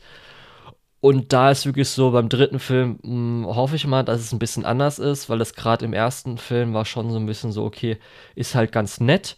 Aber jetzt, wo ich gedacht habe, okay, die kündigen schon an, die machen halt sechs Filme und das ist ja auch, was mhm. ich oft bei anderen Filmen, wo man schon weiß, dass sie halt richtig erfolgreich werden. Natürlich, mein Beispiel, weil ich immer gerne nehme, die neuesten drei Star Wars-Filme, Trilogie. Wenn man halt weiß, dann kommen drei Filme raus, dann soll man das auch ein bisschen intelligenter verbinden und alles irgendwie ein bisschen ja, organischer machen. Dann sollte man vielleicht schon mal den, die Story auf, äh, zumindest outlinen, äh, bevor man anfängt, die von drei unterschiedlichen Leuten schreiben zu lassen, weil das so blöd ist. Ja, Was ich sagen kann, auf jeden Fall, ähm, wenn es Rückbezüge geben wird, werde ich die auf jeden Fall nach jetzt dem zweiten Film nicht mehr wissen. Weil im zweiten, Fil äh, zweiten Film haben wir ja schon gesehen, dass es Rückbezüge auf den ersten Film halt gab. Mit halt diesem ja, Haus, was man gesehen hatte, wo der Botengänger war. Wo wir auch wieder die Codes aus der ersten Staffel hatten. Äh, mhm. aus dem ersten Film hatten. Verdammt. Und halt aber auch so Sachen, okay, wir haben jetzt schon dieses Schloss plus das Luftschiff gesehen, wo ich echt hoffe, mhm. bitte macht es nicht als Showdown im letzten Film. Bitte macht es schon davor. Bitte macht es nicht einfach wirklich so, wir haben das jetzt schon so oft gesehen, sie hat auch schon so oft drauf geguckt. Macht das bitte irgendwie so im dritten Film oder vielleicht im vierten Film, aber nicht im fünften oder sechsten. Das wirkt dann halt so doof, die dass sie es schon so vorgezeigt mhm. haben. Die Codes gebe ich dir auf jeden Fall. Das ist auf jeden Fall was, wo es gut funktioniert hat über zwei Filme hinaus. Weil im ersten Film ein großes Ding, wir müssen diesen Code knacken. Im zweiten Film äh, ist dann so ein bisschen, äh, wir müssen den nicht mehr knacken, wir haben den schon geknackt, so, wir können das jetzt einfach wiederverwenden, weil wir wissen, das sind Nachrichten zwischen denselben Personen. Cool gelöst so. Ähm, aber das mit dem Haus gebe ich dir einfach nicht als, als wieder auftauchendes Konzept oder so. Es ist einfach ein Schauplatz. Nur weil der nicht so auffällig ist wie jetzt ein fucking Helicarrier von den Avengers, heißt es nicht, dass das nicht einfach nur nochmal derselbe Schauplatz ist. Ja, aber wenn du, wenn du den Film jetzt irgendwann ein Jahr später gesehen hättest, hättest du das Haus noch erkannt? Nee, ne? Das, das wäre mir egal, das hat ja im Moment auch gar keine Relevanz. Wir Also wissen das nur, dass der Butler da seinen Code versteckt hat. Und das wissen wir durch die Bücher. Ja. äh, Aber das wusstest- die dann ja doch ein dann noch, dass- Kernelement sind. Wusstest du dann noch, dass der Code da versteckt wurde? Das hättest du ja auch nicht mehr gewusst. Das haben wir aber gesehen. Nein. Doch. Das, wieso die zu diesem Haus gegangen sind, ist ja einfach nur, dass es hieß, das war seine alte Adresse. ja. Und wir haben es dann höchstens die Codes gesehen, aber du hast ja nicht mehr dann zum Beispiel das gewusst, Fall. dass der Botengänger da hingegangen ist und sowas. Du hättest halt in gewusst, dass er irgendwo Muss in ich auch irgendeinem ganz kurz Haus sagen, weil, das halt gemacht hätte. weil in dem Haus ist noch die andere coole Szene, wo ich Bock drauf hatte. Das war diese Kampfszene. Und auf der anderen Seite fand ich diese Kampfszene unfassbar frustrierend. Weil wir haben vorher gesehen, dass dieses ganze Haus eben mit Pfeilen ausgestattet ist, ne? Wir haben zum Beispiel gesehen in dem Raum, in dem dann der Kampf auch stattfindet, ist über der Tür irgendwie eine Bombe oder so äh, angebracht. Cool soweit. Äh, das haben wir alles gesehen und dann äh, während dieses Kampfes wird nichts davon benutzt. Diese ganzen Fallen, die wir entdeckt haben, äh, haben gar keinen Einfluss. Ähm, es Ja, geht sogar so weit, dass jemand Explosion. später. D- Ja, aber du, du verstehst, worauf Ja, ich weiß ja. will. Also, wie gesagt, das ist dann nur eine große Explosion. Fallen in diesem Raum ausnutzen können. Und ich meine, während dieses Kampfs macht auch jemand die Tür kurz so halb auf, dann fliegt so eine Axt dagegen und danach wird die Tür einmal ganz aufgerissen. So, ja, scheiß mal auf die Fallen so. Hä? Ja. Wir, wir haben gesehen, dass da eine Mine an der Tür war. Das ist so dumm. Ah, ja, also das waren so ein paar Sachen. Dann ein richtig schöner Spionagekampf. Da hätten ja die Mädels zumindest irgendwie ihre Umgebung nutzen können, weil die wissen, da hängt eine Granate über der Tür. Wenn wir den da irgendwie hinlocken und da drauf schießen, dann explodiert es. Und aber nee, gar nichts. Das, da wurde nichts genutzt. Deswegen die Kampfszene war an sich toll, aber die hätte fantastisch sein können, wenn man einfach das gut choreografiert hat. Hat man aber nicht. Ja, gerade weil wir haben ja auch mit Schieße so einen Beziehungsweise, Charakter. Moment, es war gut choreografiert, aber es war nicht im Kontext gut choreografiert. Aber wir haben ja auch halt mit, das ist ja also das Ding, wir haben ja mit Schieße einen Charakter, die ja auf äh, Close Combat Fighting spezialisiert Mhm. ist, die ja auch dann coole Szenen öfters mal hat. Und da wäre halt zum Beispiel sowas dafür natürlich perfekt gewesen. Aber gut. Ja, vor allem ähm, mit, mit Angie als Support, die dann tatsächlich ja auch eine recht gute Schützin ist, die ja dann tatsächlich irgendwie auch die Fallen durch irgendeinen Schuss oder so auslösen gekonnt hätte. Ja. Aber gut, wir haben ja später in dem Film auch gesehen, dass Bomben in dieser Welt halt absolut nicht anfällig gegenüber Erschütterungen sind. Das ist denen vollkommen egal. Ja, was vielleicht gerade, weil du Ange erwähnst, was ich halt ein bisschen schade natürlich finde, aber äh, kann nicht, können natürlich nichts zu. Äh, ist ja jetzt eine andere Seiyu in der äh, Filmserie. Das ist einmal also die Sprecherin von Kaguya, die jetzt angespricht, weil leider die vorige Seiyu äh, Krankheitsprobleme hatte oder Gesundheitsprobleme und dann äh, leider ihre Karriere an Nagel hängen musste. Und das finde ich halt echt schade, weil Ange, Originalsprecherin, ist halt einfach perfekt gewesen. Es war halt wirklich einfach, oh, war so richtig gut und hat den Charakter gemacht. Ähm, ja, Aoi Koga hat es halt auch gut gemacht in der neuen Serie, ähm, aber fand ich halt ein bisschen einfach schade. Wollte ich nochmal kurz erwähnt haben. Obwohl ich hier anmerken möchte, dass wenn man äh, zwischendrin nicht irgendwie nochmal die Serie schaut, dass das einem kaum auffällt. Ja, also ich habe halt Ange schon noch im Kopf gehabt, weil das so eine der der Charaktere ist, wo halt einfach auch die SEO den Charakter richtig stark macht. Was auch so ihr, sag ich Das mal, ich jetzt Charakter aber war. Ehrlich gesagt auch nicht schlecht gemacht. Ja, also man hört natürlich immer ein bisschen Kaguya einfach raus. Fandest du das deutlich schlechter? Also für mich war halt einfach vorige Seiyuu zugeschnitten. Da gibt es ja so ein paar einfach Charaktere, wo du so halt sagst, ey, das ist einfach diese Voice-Performance ist halt einfach, dieser Charakter ist einfach perfekt. Und da muss ich schon so sagen, äh, dass es halt einfach daran nicht ranreicht, aber zumindest äh, jetzt ja auch gut gemacht wurde. Also hat mich dann auch nach dem zweiten Film schon natürlich dran gewöhnt, aber. Ähm, ja, also ich muss jetzt, also ich habe natürlich auch ein paar äh, Kritikpunkte. Also ich würde halt schon sagen, dass ein bisschen teilweise einfallslos war. Ich fand halt ein bisschen schade, dass im ersten Film natürlich dann äh, wie das Ende passiert, weil ich fand eigentlich ganz gut, wie jetzt Ange die Situation lösen möchte. Mhm. Aber dann nochmal das so am Schluss dieser eine Punkt kommt, wo ich dachte so, okay, hätte ich jetzt nicht unbedingt gebraucht. Aber speziell, weil. So ein bisschen ah, nichts in dem Film hat, hatte wirklich Bedeutung. So. Ja, also das zum Beispiel auch Beatrice kommt ja auch gar nicht erstmal drin vor, also sie macht ja auch gar nichts, Dorothy ja. macht ja auch wenig. Dann zum Beispiel im zweiten Film ist ja auch schon so mit diesem komischen dummen Handlanger Nichtsnutz. Und auch so, ich glaube, das, das war wirklich, was mich auch ein bisschen rausgerissen hat, weil ich schade fand, weil ich finde halt dieses Spion-Setting ja so gut ist. Das hattest du vorhin mhm. schon ein bisschen so erwähnt. Und zwar, ähm, ich finde es ein bisschen schade, dass das, das paar Szenen waren weniger geheim. Würde ich jetzt mal so mhm. beschreiben. Es war schon so ein bisschen, dass sie jetzt öfters mal auch in ihrer Kleidung manchmal auch ohne, dass sie halt äh, ihre Sachen übers Gesicht gezogen haben, äh, im Hellen agiert haben, als zum Beispiel auch im Auto und so. Als mhm. auch zum Beispiel beim Kampf, wo du ja eben erwähnt hattest, dass ja der gegnerische Spion die drei jetzt an sich erkannt hat und weiß, wer sie sind. Ja. Was ja jetzt dann auch Relevanz haben wird, nachdem wir jetzt Ende des Zweitens gesehen haben, weil ich denke mal, der hat ja die Information weitergegeben, was ich ein bisschen schade fände. Auch wenn es natürlich was halt interessant halt ist zwischen den beiden Charakteren äh, der Prinzessin. Was halt auch richtig dumm war, dass sie halt ohne irgendwelche Gesichtsmasken oder so dieses Haus betreten haben. Ich mir halt auch gedacht habe, ja, Superspione, äh, ein Tool, was alles löst und äh, so sneaky halt gar nicht. Ja, und natürlich dann, wie gesagt, ist ja dann, dass sie auch mal richtig viele Zivilisten sowohl im Boot, aber speziell beim Theater, wo sie ja auch Leute schießen, mhm. fand ich halt so ein bisschen so, okay. Ja. Ha, Habe ich schon Theater so mal gemerkt, ist gerade ein Spion-Setting, aber das merke ich schon so irgendwie, das zieht mich gerade einen Ticken mhm. raus im Theater generell auch. Dieser mechanische Drache, der irgendwie am Anfang eingeführt wird und dann da so als, als großer äh, Schauplatz mehr oder weniger fast schon, weil wenn du so einen riesen, so eine riesen Kulisse hast, dann ist der Kampf ja gegen den Schauplatz fast schon.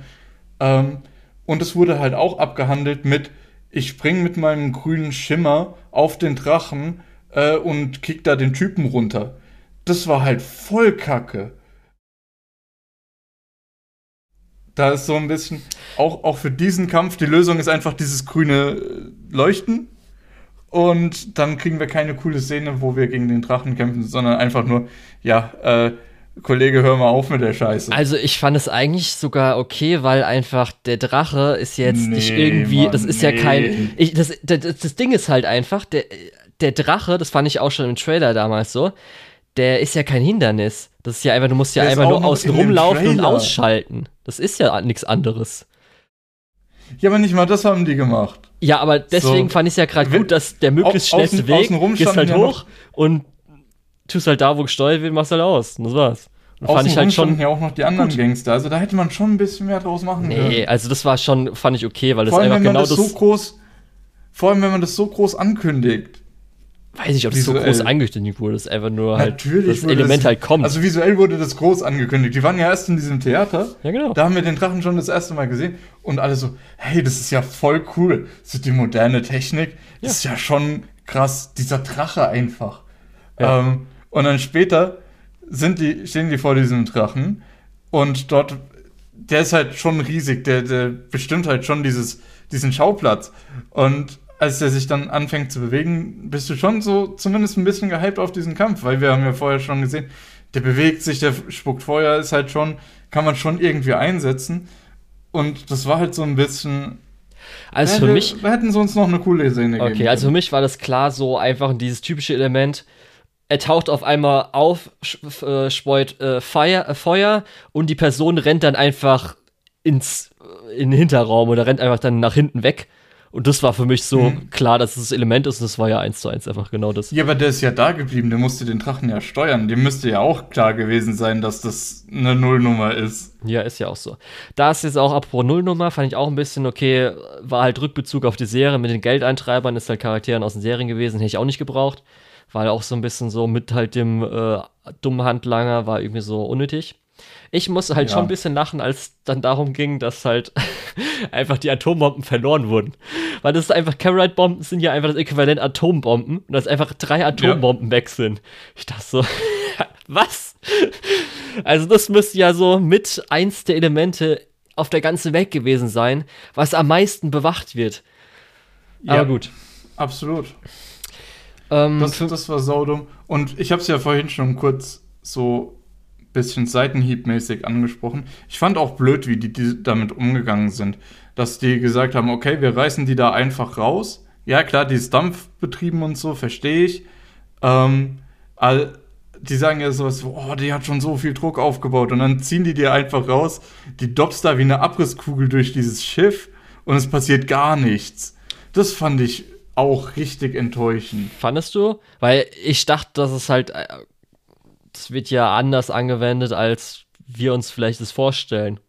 Das ist halt einfach äh, ein ganz anderes Material, weil das wird ja auch mit diesen Klar, Hebeln, klar, die ich- ich rausgehen verstehe und so. Und da ich dachte ich jetzt das nicht, dass das irgendwie so. ganz. Weil wir wissen ja auch, dass die Äh, anscheinend zerstört werden kann. Das haben, haben wir vorher gehört. Ja. Ja, aber wie gesagt, das, das fand ich auch ein bisschen. Ich habe da gesessen und gedacht, ach scheiße, ey, hoffentlich ist es jetzt nicht auch noch so ein komischer Evakuierungsplot, wo die die Leute irgendwie von dem äh, Schiff runterbringen müssen und dann, oh, es sind nur noch 10 Sekunden und so dieser ganze Kram, wo dann Ja, eine das war ja zum Glück nicht die unbedingt. 10 Sekunden runterticken. Ja, das war nicht. Aber ich fand es dann noch enttäuschender, dass das innerhalb von äh, zwei Minuten komplett abgehandelt war und dann so, ja, alles ist gut, wir haben den Tag gerettet. Okay. Fand ich eigentlich auch voll in Ordnung. Was mir gut gefallen hat, ich finde halt das den. das hat halt nicht mit dem, mit dem Bedrohungslevel, was so eingeführt wurde, zusammengepasst für mich. Ich fände, wenn du jetzt Generell- auch so richtig übertrieben, das fände ich halt irgendwie, hätte ich unpassender gefunden. Nein, nicht, nicht übertrieben, aber ich hätte gern vielleicht noch eine coole Szene. Du kannst doch nicht nur eine coole Szene in einem ganzen Film machen. So zwei oder drei wären schon ganz nett gewesen. Okay. Also ich muss sagen, ich finde halt äh, aus der Reihe, der kam ja eigentlich auch schon in der ersten Staffel vor, hier ist dann ein bisschen mehr drin. Ich finde halt den Charakter des Onkels im Königshaus finde ich halt super. Der gefällt mir halt richtig gut, so wie er halt ist äh, an sich. Also weil er ja einmal auch, ähm, äh, wie sagt man, äh, seinen Bundesnachrichtendienst hat. Also, also er ist ja Mhm. so ein bisschen, wo es vom Königreich verläuft der Nachrichtendienst zu ihm. Als auch, dass er innerhalb der Familie zum Beispiel sich ja auch nicht so arg um Mary kümmert oder so. Das ist ihm so ein bisschen egal oder muss, sagt halt, dass die sich ein bisschen mehr anstrengen muss. Was ja auch so leicht, wenn so ein bisschen Royal-mäßig England verfolgt hat oder was gehört hat, ist ja auch so, dass da schon Ticken härter vielleicht mal zugeht oder so, dass da auch mal Kritik kommt und sowas. Das fand ich, Mhm. darum finde ich ihn halt als Charakter cool, gerade auch, weil er jetzt ja im Dreispann ist, nicht nur Zweispann, wie man sich vielleicht vorher hätte denken können. Ja. Und äh, mir, muss ich sagen, macht halt immer Cheese Spaß. Ich finde es halt zum Beispiel die Szene, als sie von dem Theater, also im Theater wegrennt vom Drachen oder so zumindest zum Ausgang rennt, um den Typen zu finden. Und halt Dorothy läuft ja zwischen den Theatersitzen und sie, weil sie halt einfach dieses Samurai-Ninja-Ding hat, rennt halt über Mhm. die Theatersitze, was ich halt immer so lustig finde, dass sie halt immer, sie macht halt immer irgendwas einen Ticken übertriebenes und das mag ich halt an ihr einfach. Das finde ich cool. Und äh, ja, also ich bin zumindest vom Ende, vom Kapitel 2 gespannt. Ich finde auch ganz gut, dass sie es jetzt schon revealed haben, dass es nicht irgendwie so weit rausgezogen wird. Ich frage mich, ob sie es halt gut genug schaffen, mit dass jetzt wahrscheinlich schon ein bisschen so leichtes Geheimnis enthüllt wurde, nachdem es ja auch in der, er, im ersten Kapitel eigentlich versucht wurde, das ist ja so das Ding gewesen, dass man versucht, diese eine Person, dass sie nicht äh, Geheimnis verraten kann. Fände ich ein bisschen schade, wenn es jetzt auch einmal schon also alles äh, dem Antagonisten ähm, offenbart wurde oder so. Mhm. Aber ich finde zumindest so auch ähm, der Plot für dieses Setting finde ich auf jeden Fall cool. Also es gefällt mir, dieses Thronfolgen-Ding und so. Das äh, mag ich, gerade auch mit, dass wir ja wissen, dass es eine Doppelgängerin gibt und sowas. Das gefällt mir eigentlich ganz gut und hoffe ich einfach mal, dass die nächsten drei Filme, gerade auch weil die äh, nicht während Corona entstehen, dass da vielleicht auch nochmal irgendwie was Besseres entsteht. Mal gucken. Ja, ich muss dir schon zustimmen. Also konzeptionell und vom Setting her ist es schon cool.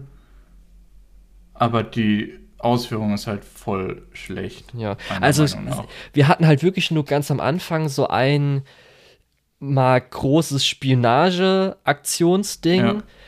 Weil ich habe mich ja, Mann, was, genau, ich habe ja gesagt, Sache, ich, ich habe ja Spy Classroom, auch wenn der Anime mhm. halt nicht so gut ist, aber gerade in den letzten paar Episoden gibt es halt so ein, zwei äh, Sachen oder ein, zwei Szenen, wo halt so alle Fähigkeiten aller Mädels verwendet werden für halt mhm. so einen coolen Spy-Movie-Moment. Äh, und das ist hier meistens nicht, weil halt Beatrice sich eingesetzt wird, als natürlich Prinzessin wurde auch im Original nicht so oft eingesetzt.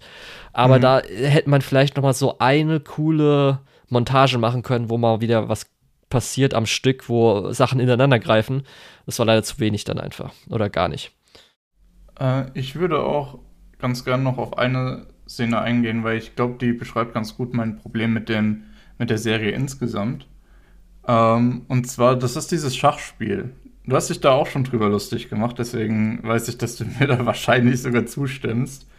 Ähm, weil wir sehen ein Schachspiel zwischen ähm, Angie ist es, glaube ich, und ähm, dem Butler.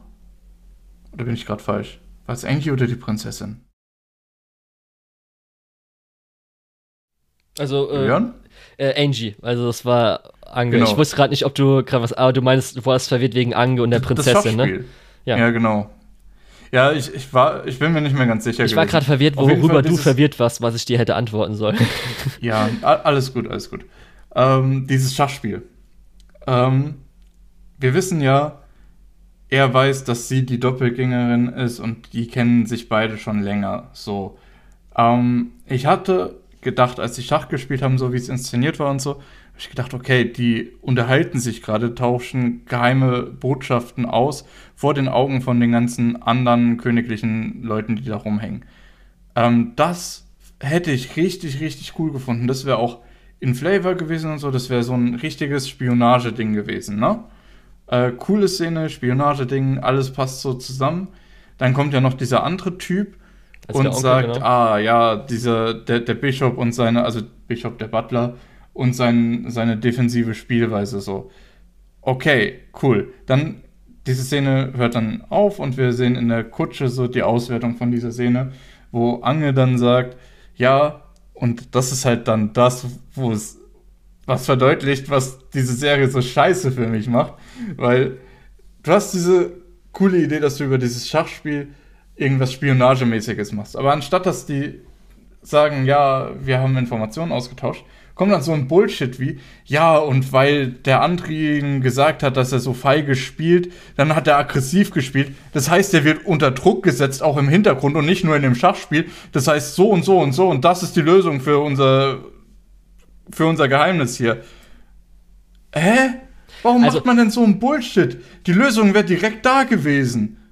Ja, also halb, äh, ich würde sagen, halb, halb hat es funktioniert. Es hat funktioniert, äh, als es darum ging, ich, also ich, das war, glaube ich, so, dass er hat, äh, normalerweise spielt er recht defensiv und er hat mhm. im Moment aggressiv gespielt, was halt das, was du wahrscheinlich als Bullshit sagst, dass Angel so interpretiert, dass er halt unter Druck steht, dass es sich enger schließt und weil halt der, ähm, äh, der Onkel, also der andere Typ, der dazu kommt, wenn er sehen würde, dass er aggressiv spielt, würde er sich halt wundern.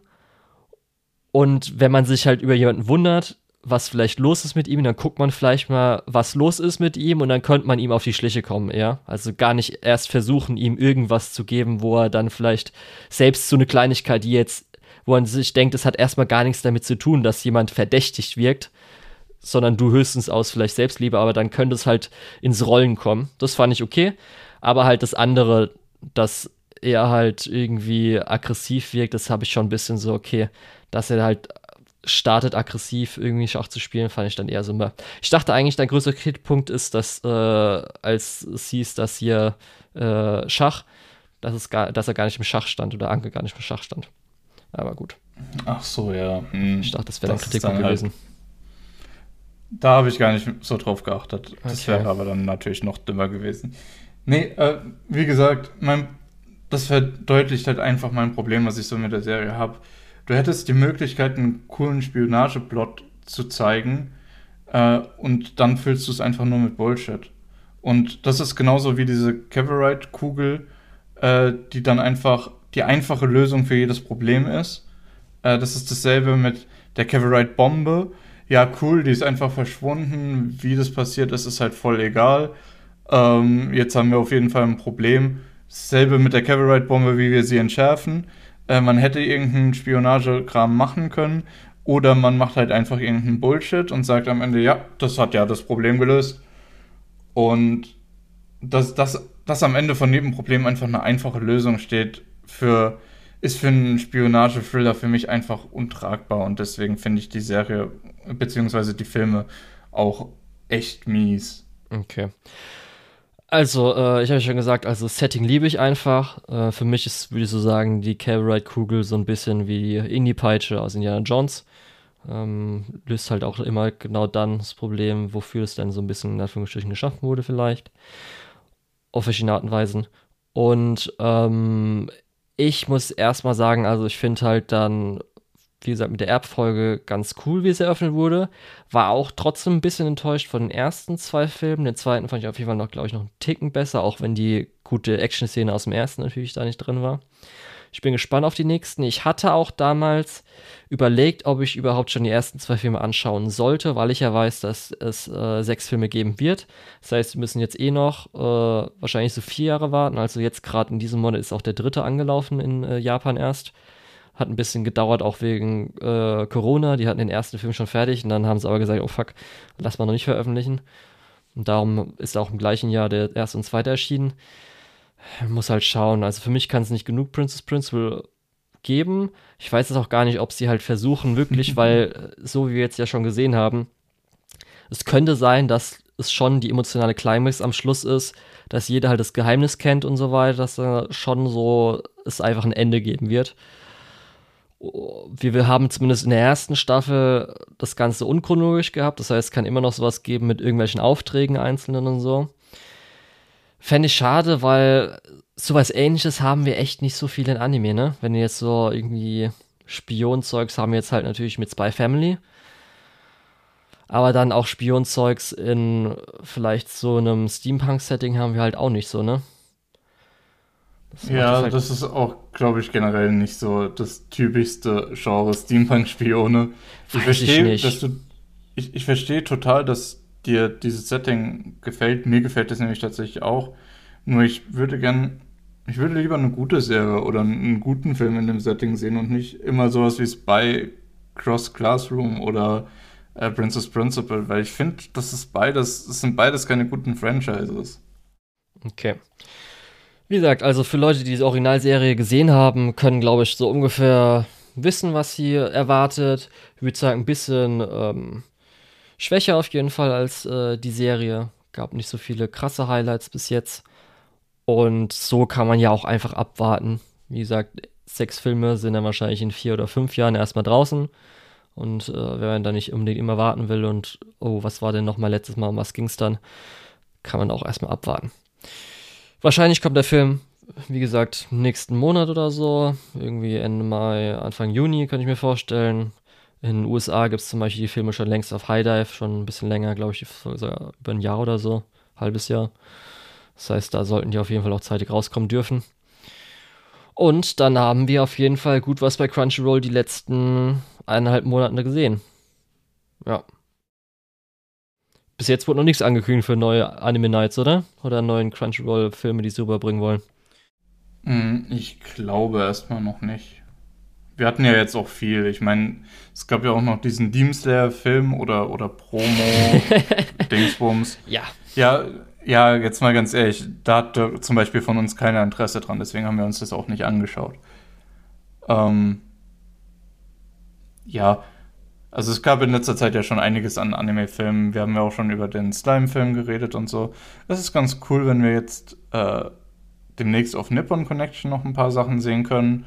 Und dann, ja, es, es wäre schon cool, wenn wir regelmäßigere Releases bekommen. Und äh, vielleicht, ja, mehr, mehr Anime auch im Kino sehen könnten. Jo. Aber zumindest von der Besucherzahl von Princess Principal ausgehend äh, ist es vielleicht nicht unbedingt so erfolgreich, wie wir uns das denken. Gut, dann würde ich sagen, beenden wir die Folge heute. Ja, ähm. Ja, doch, ich glaube, das war auch schon ein ganz guter Abschluss. Ähm, dann würde ich nämlich schon mal sagen, ich bin der Lukas oder der Tetz und unter der Tetz findet ihr mich auch auf meiner Animalist und auf Twitter. Und bis zum nächsten Mal. Ich war der Julian, mich finden wir unter MyAnimalist und Twitter unter Lukol, L-U-K-E-O-L. Die Schande der deutschen Lizenzierungslandschaft ist Nonon Biori Nonstop, Bacano, Are The Animation, Monogatari aus der Bark und Kiso Monogatari, Natsumoka Friends, Kaiji Ultimate Survivor, One Outs, Karanokyo Kai Mirai Fukuin, Initial D, Shiki, Shoujo Kageki, Review Starlight Movie, Shinse Kayori, Today's Menu for the Emerald Family und der dritte Epic of Phone Movie.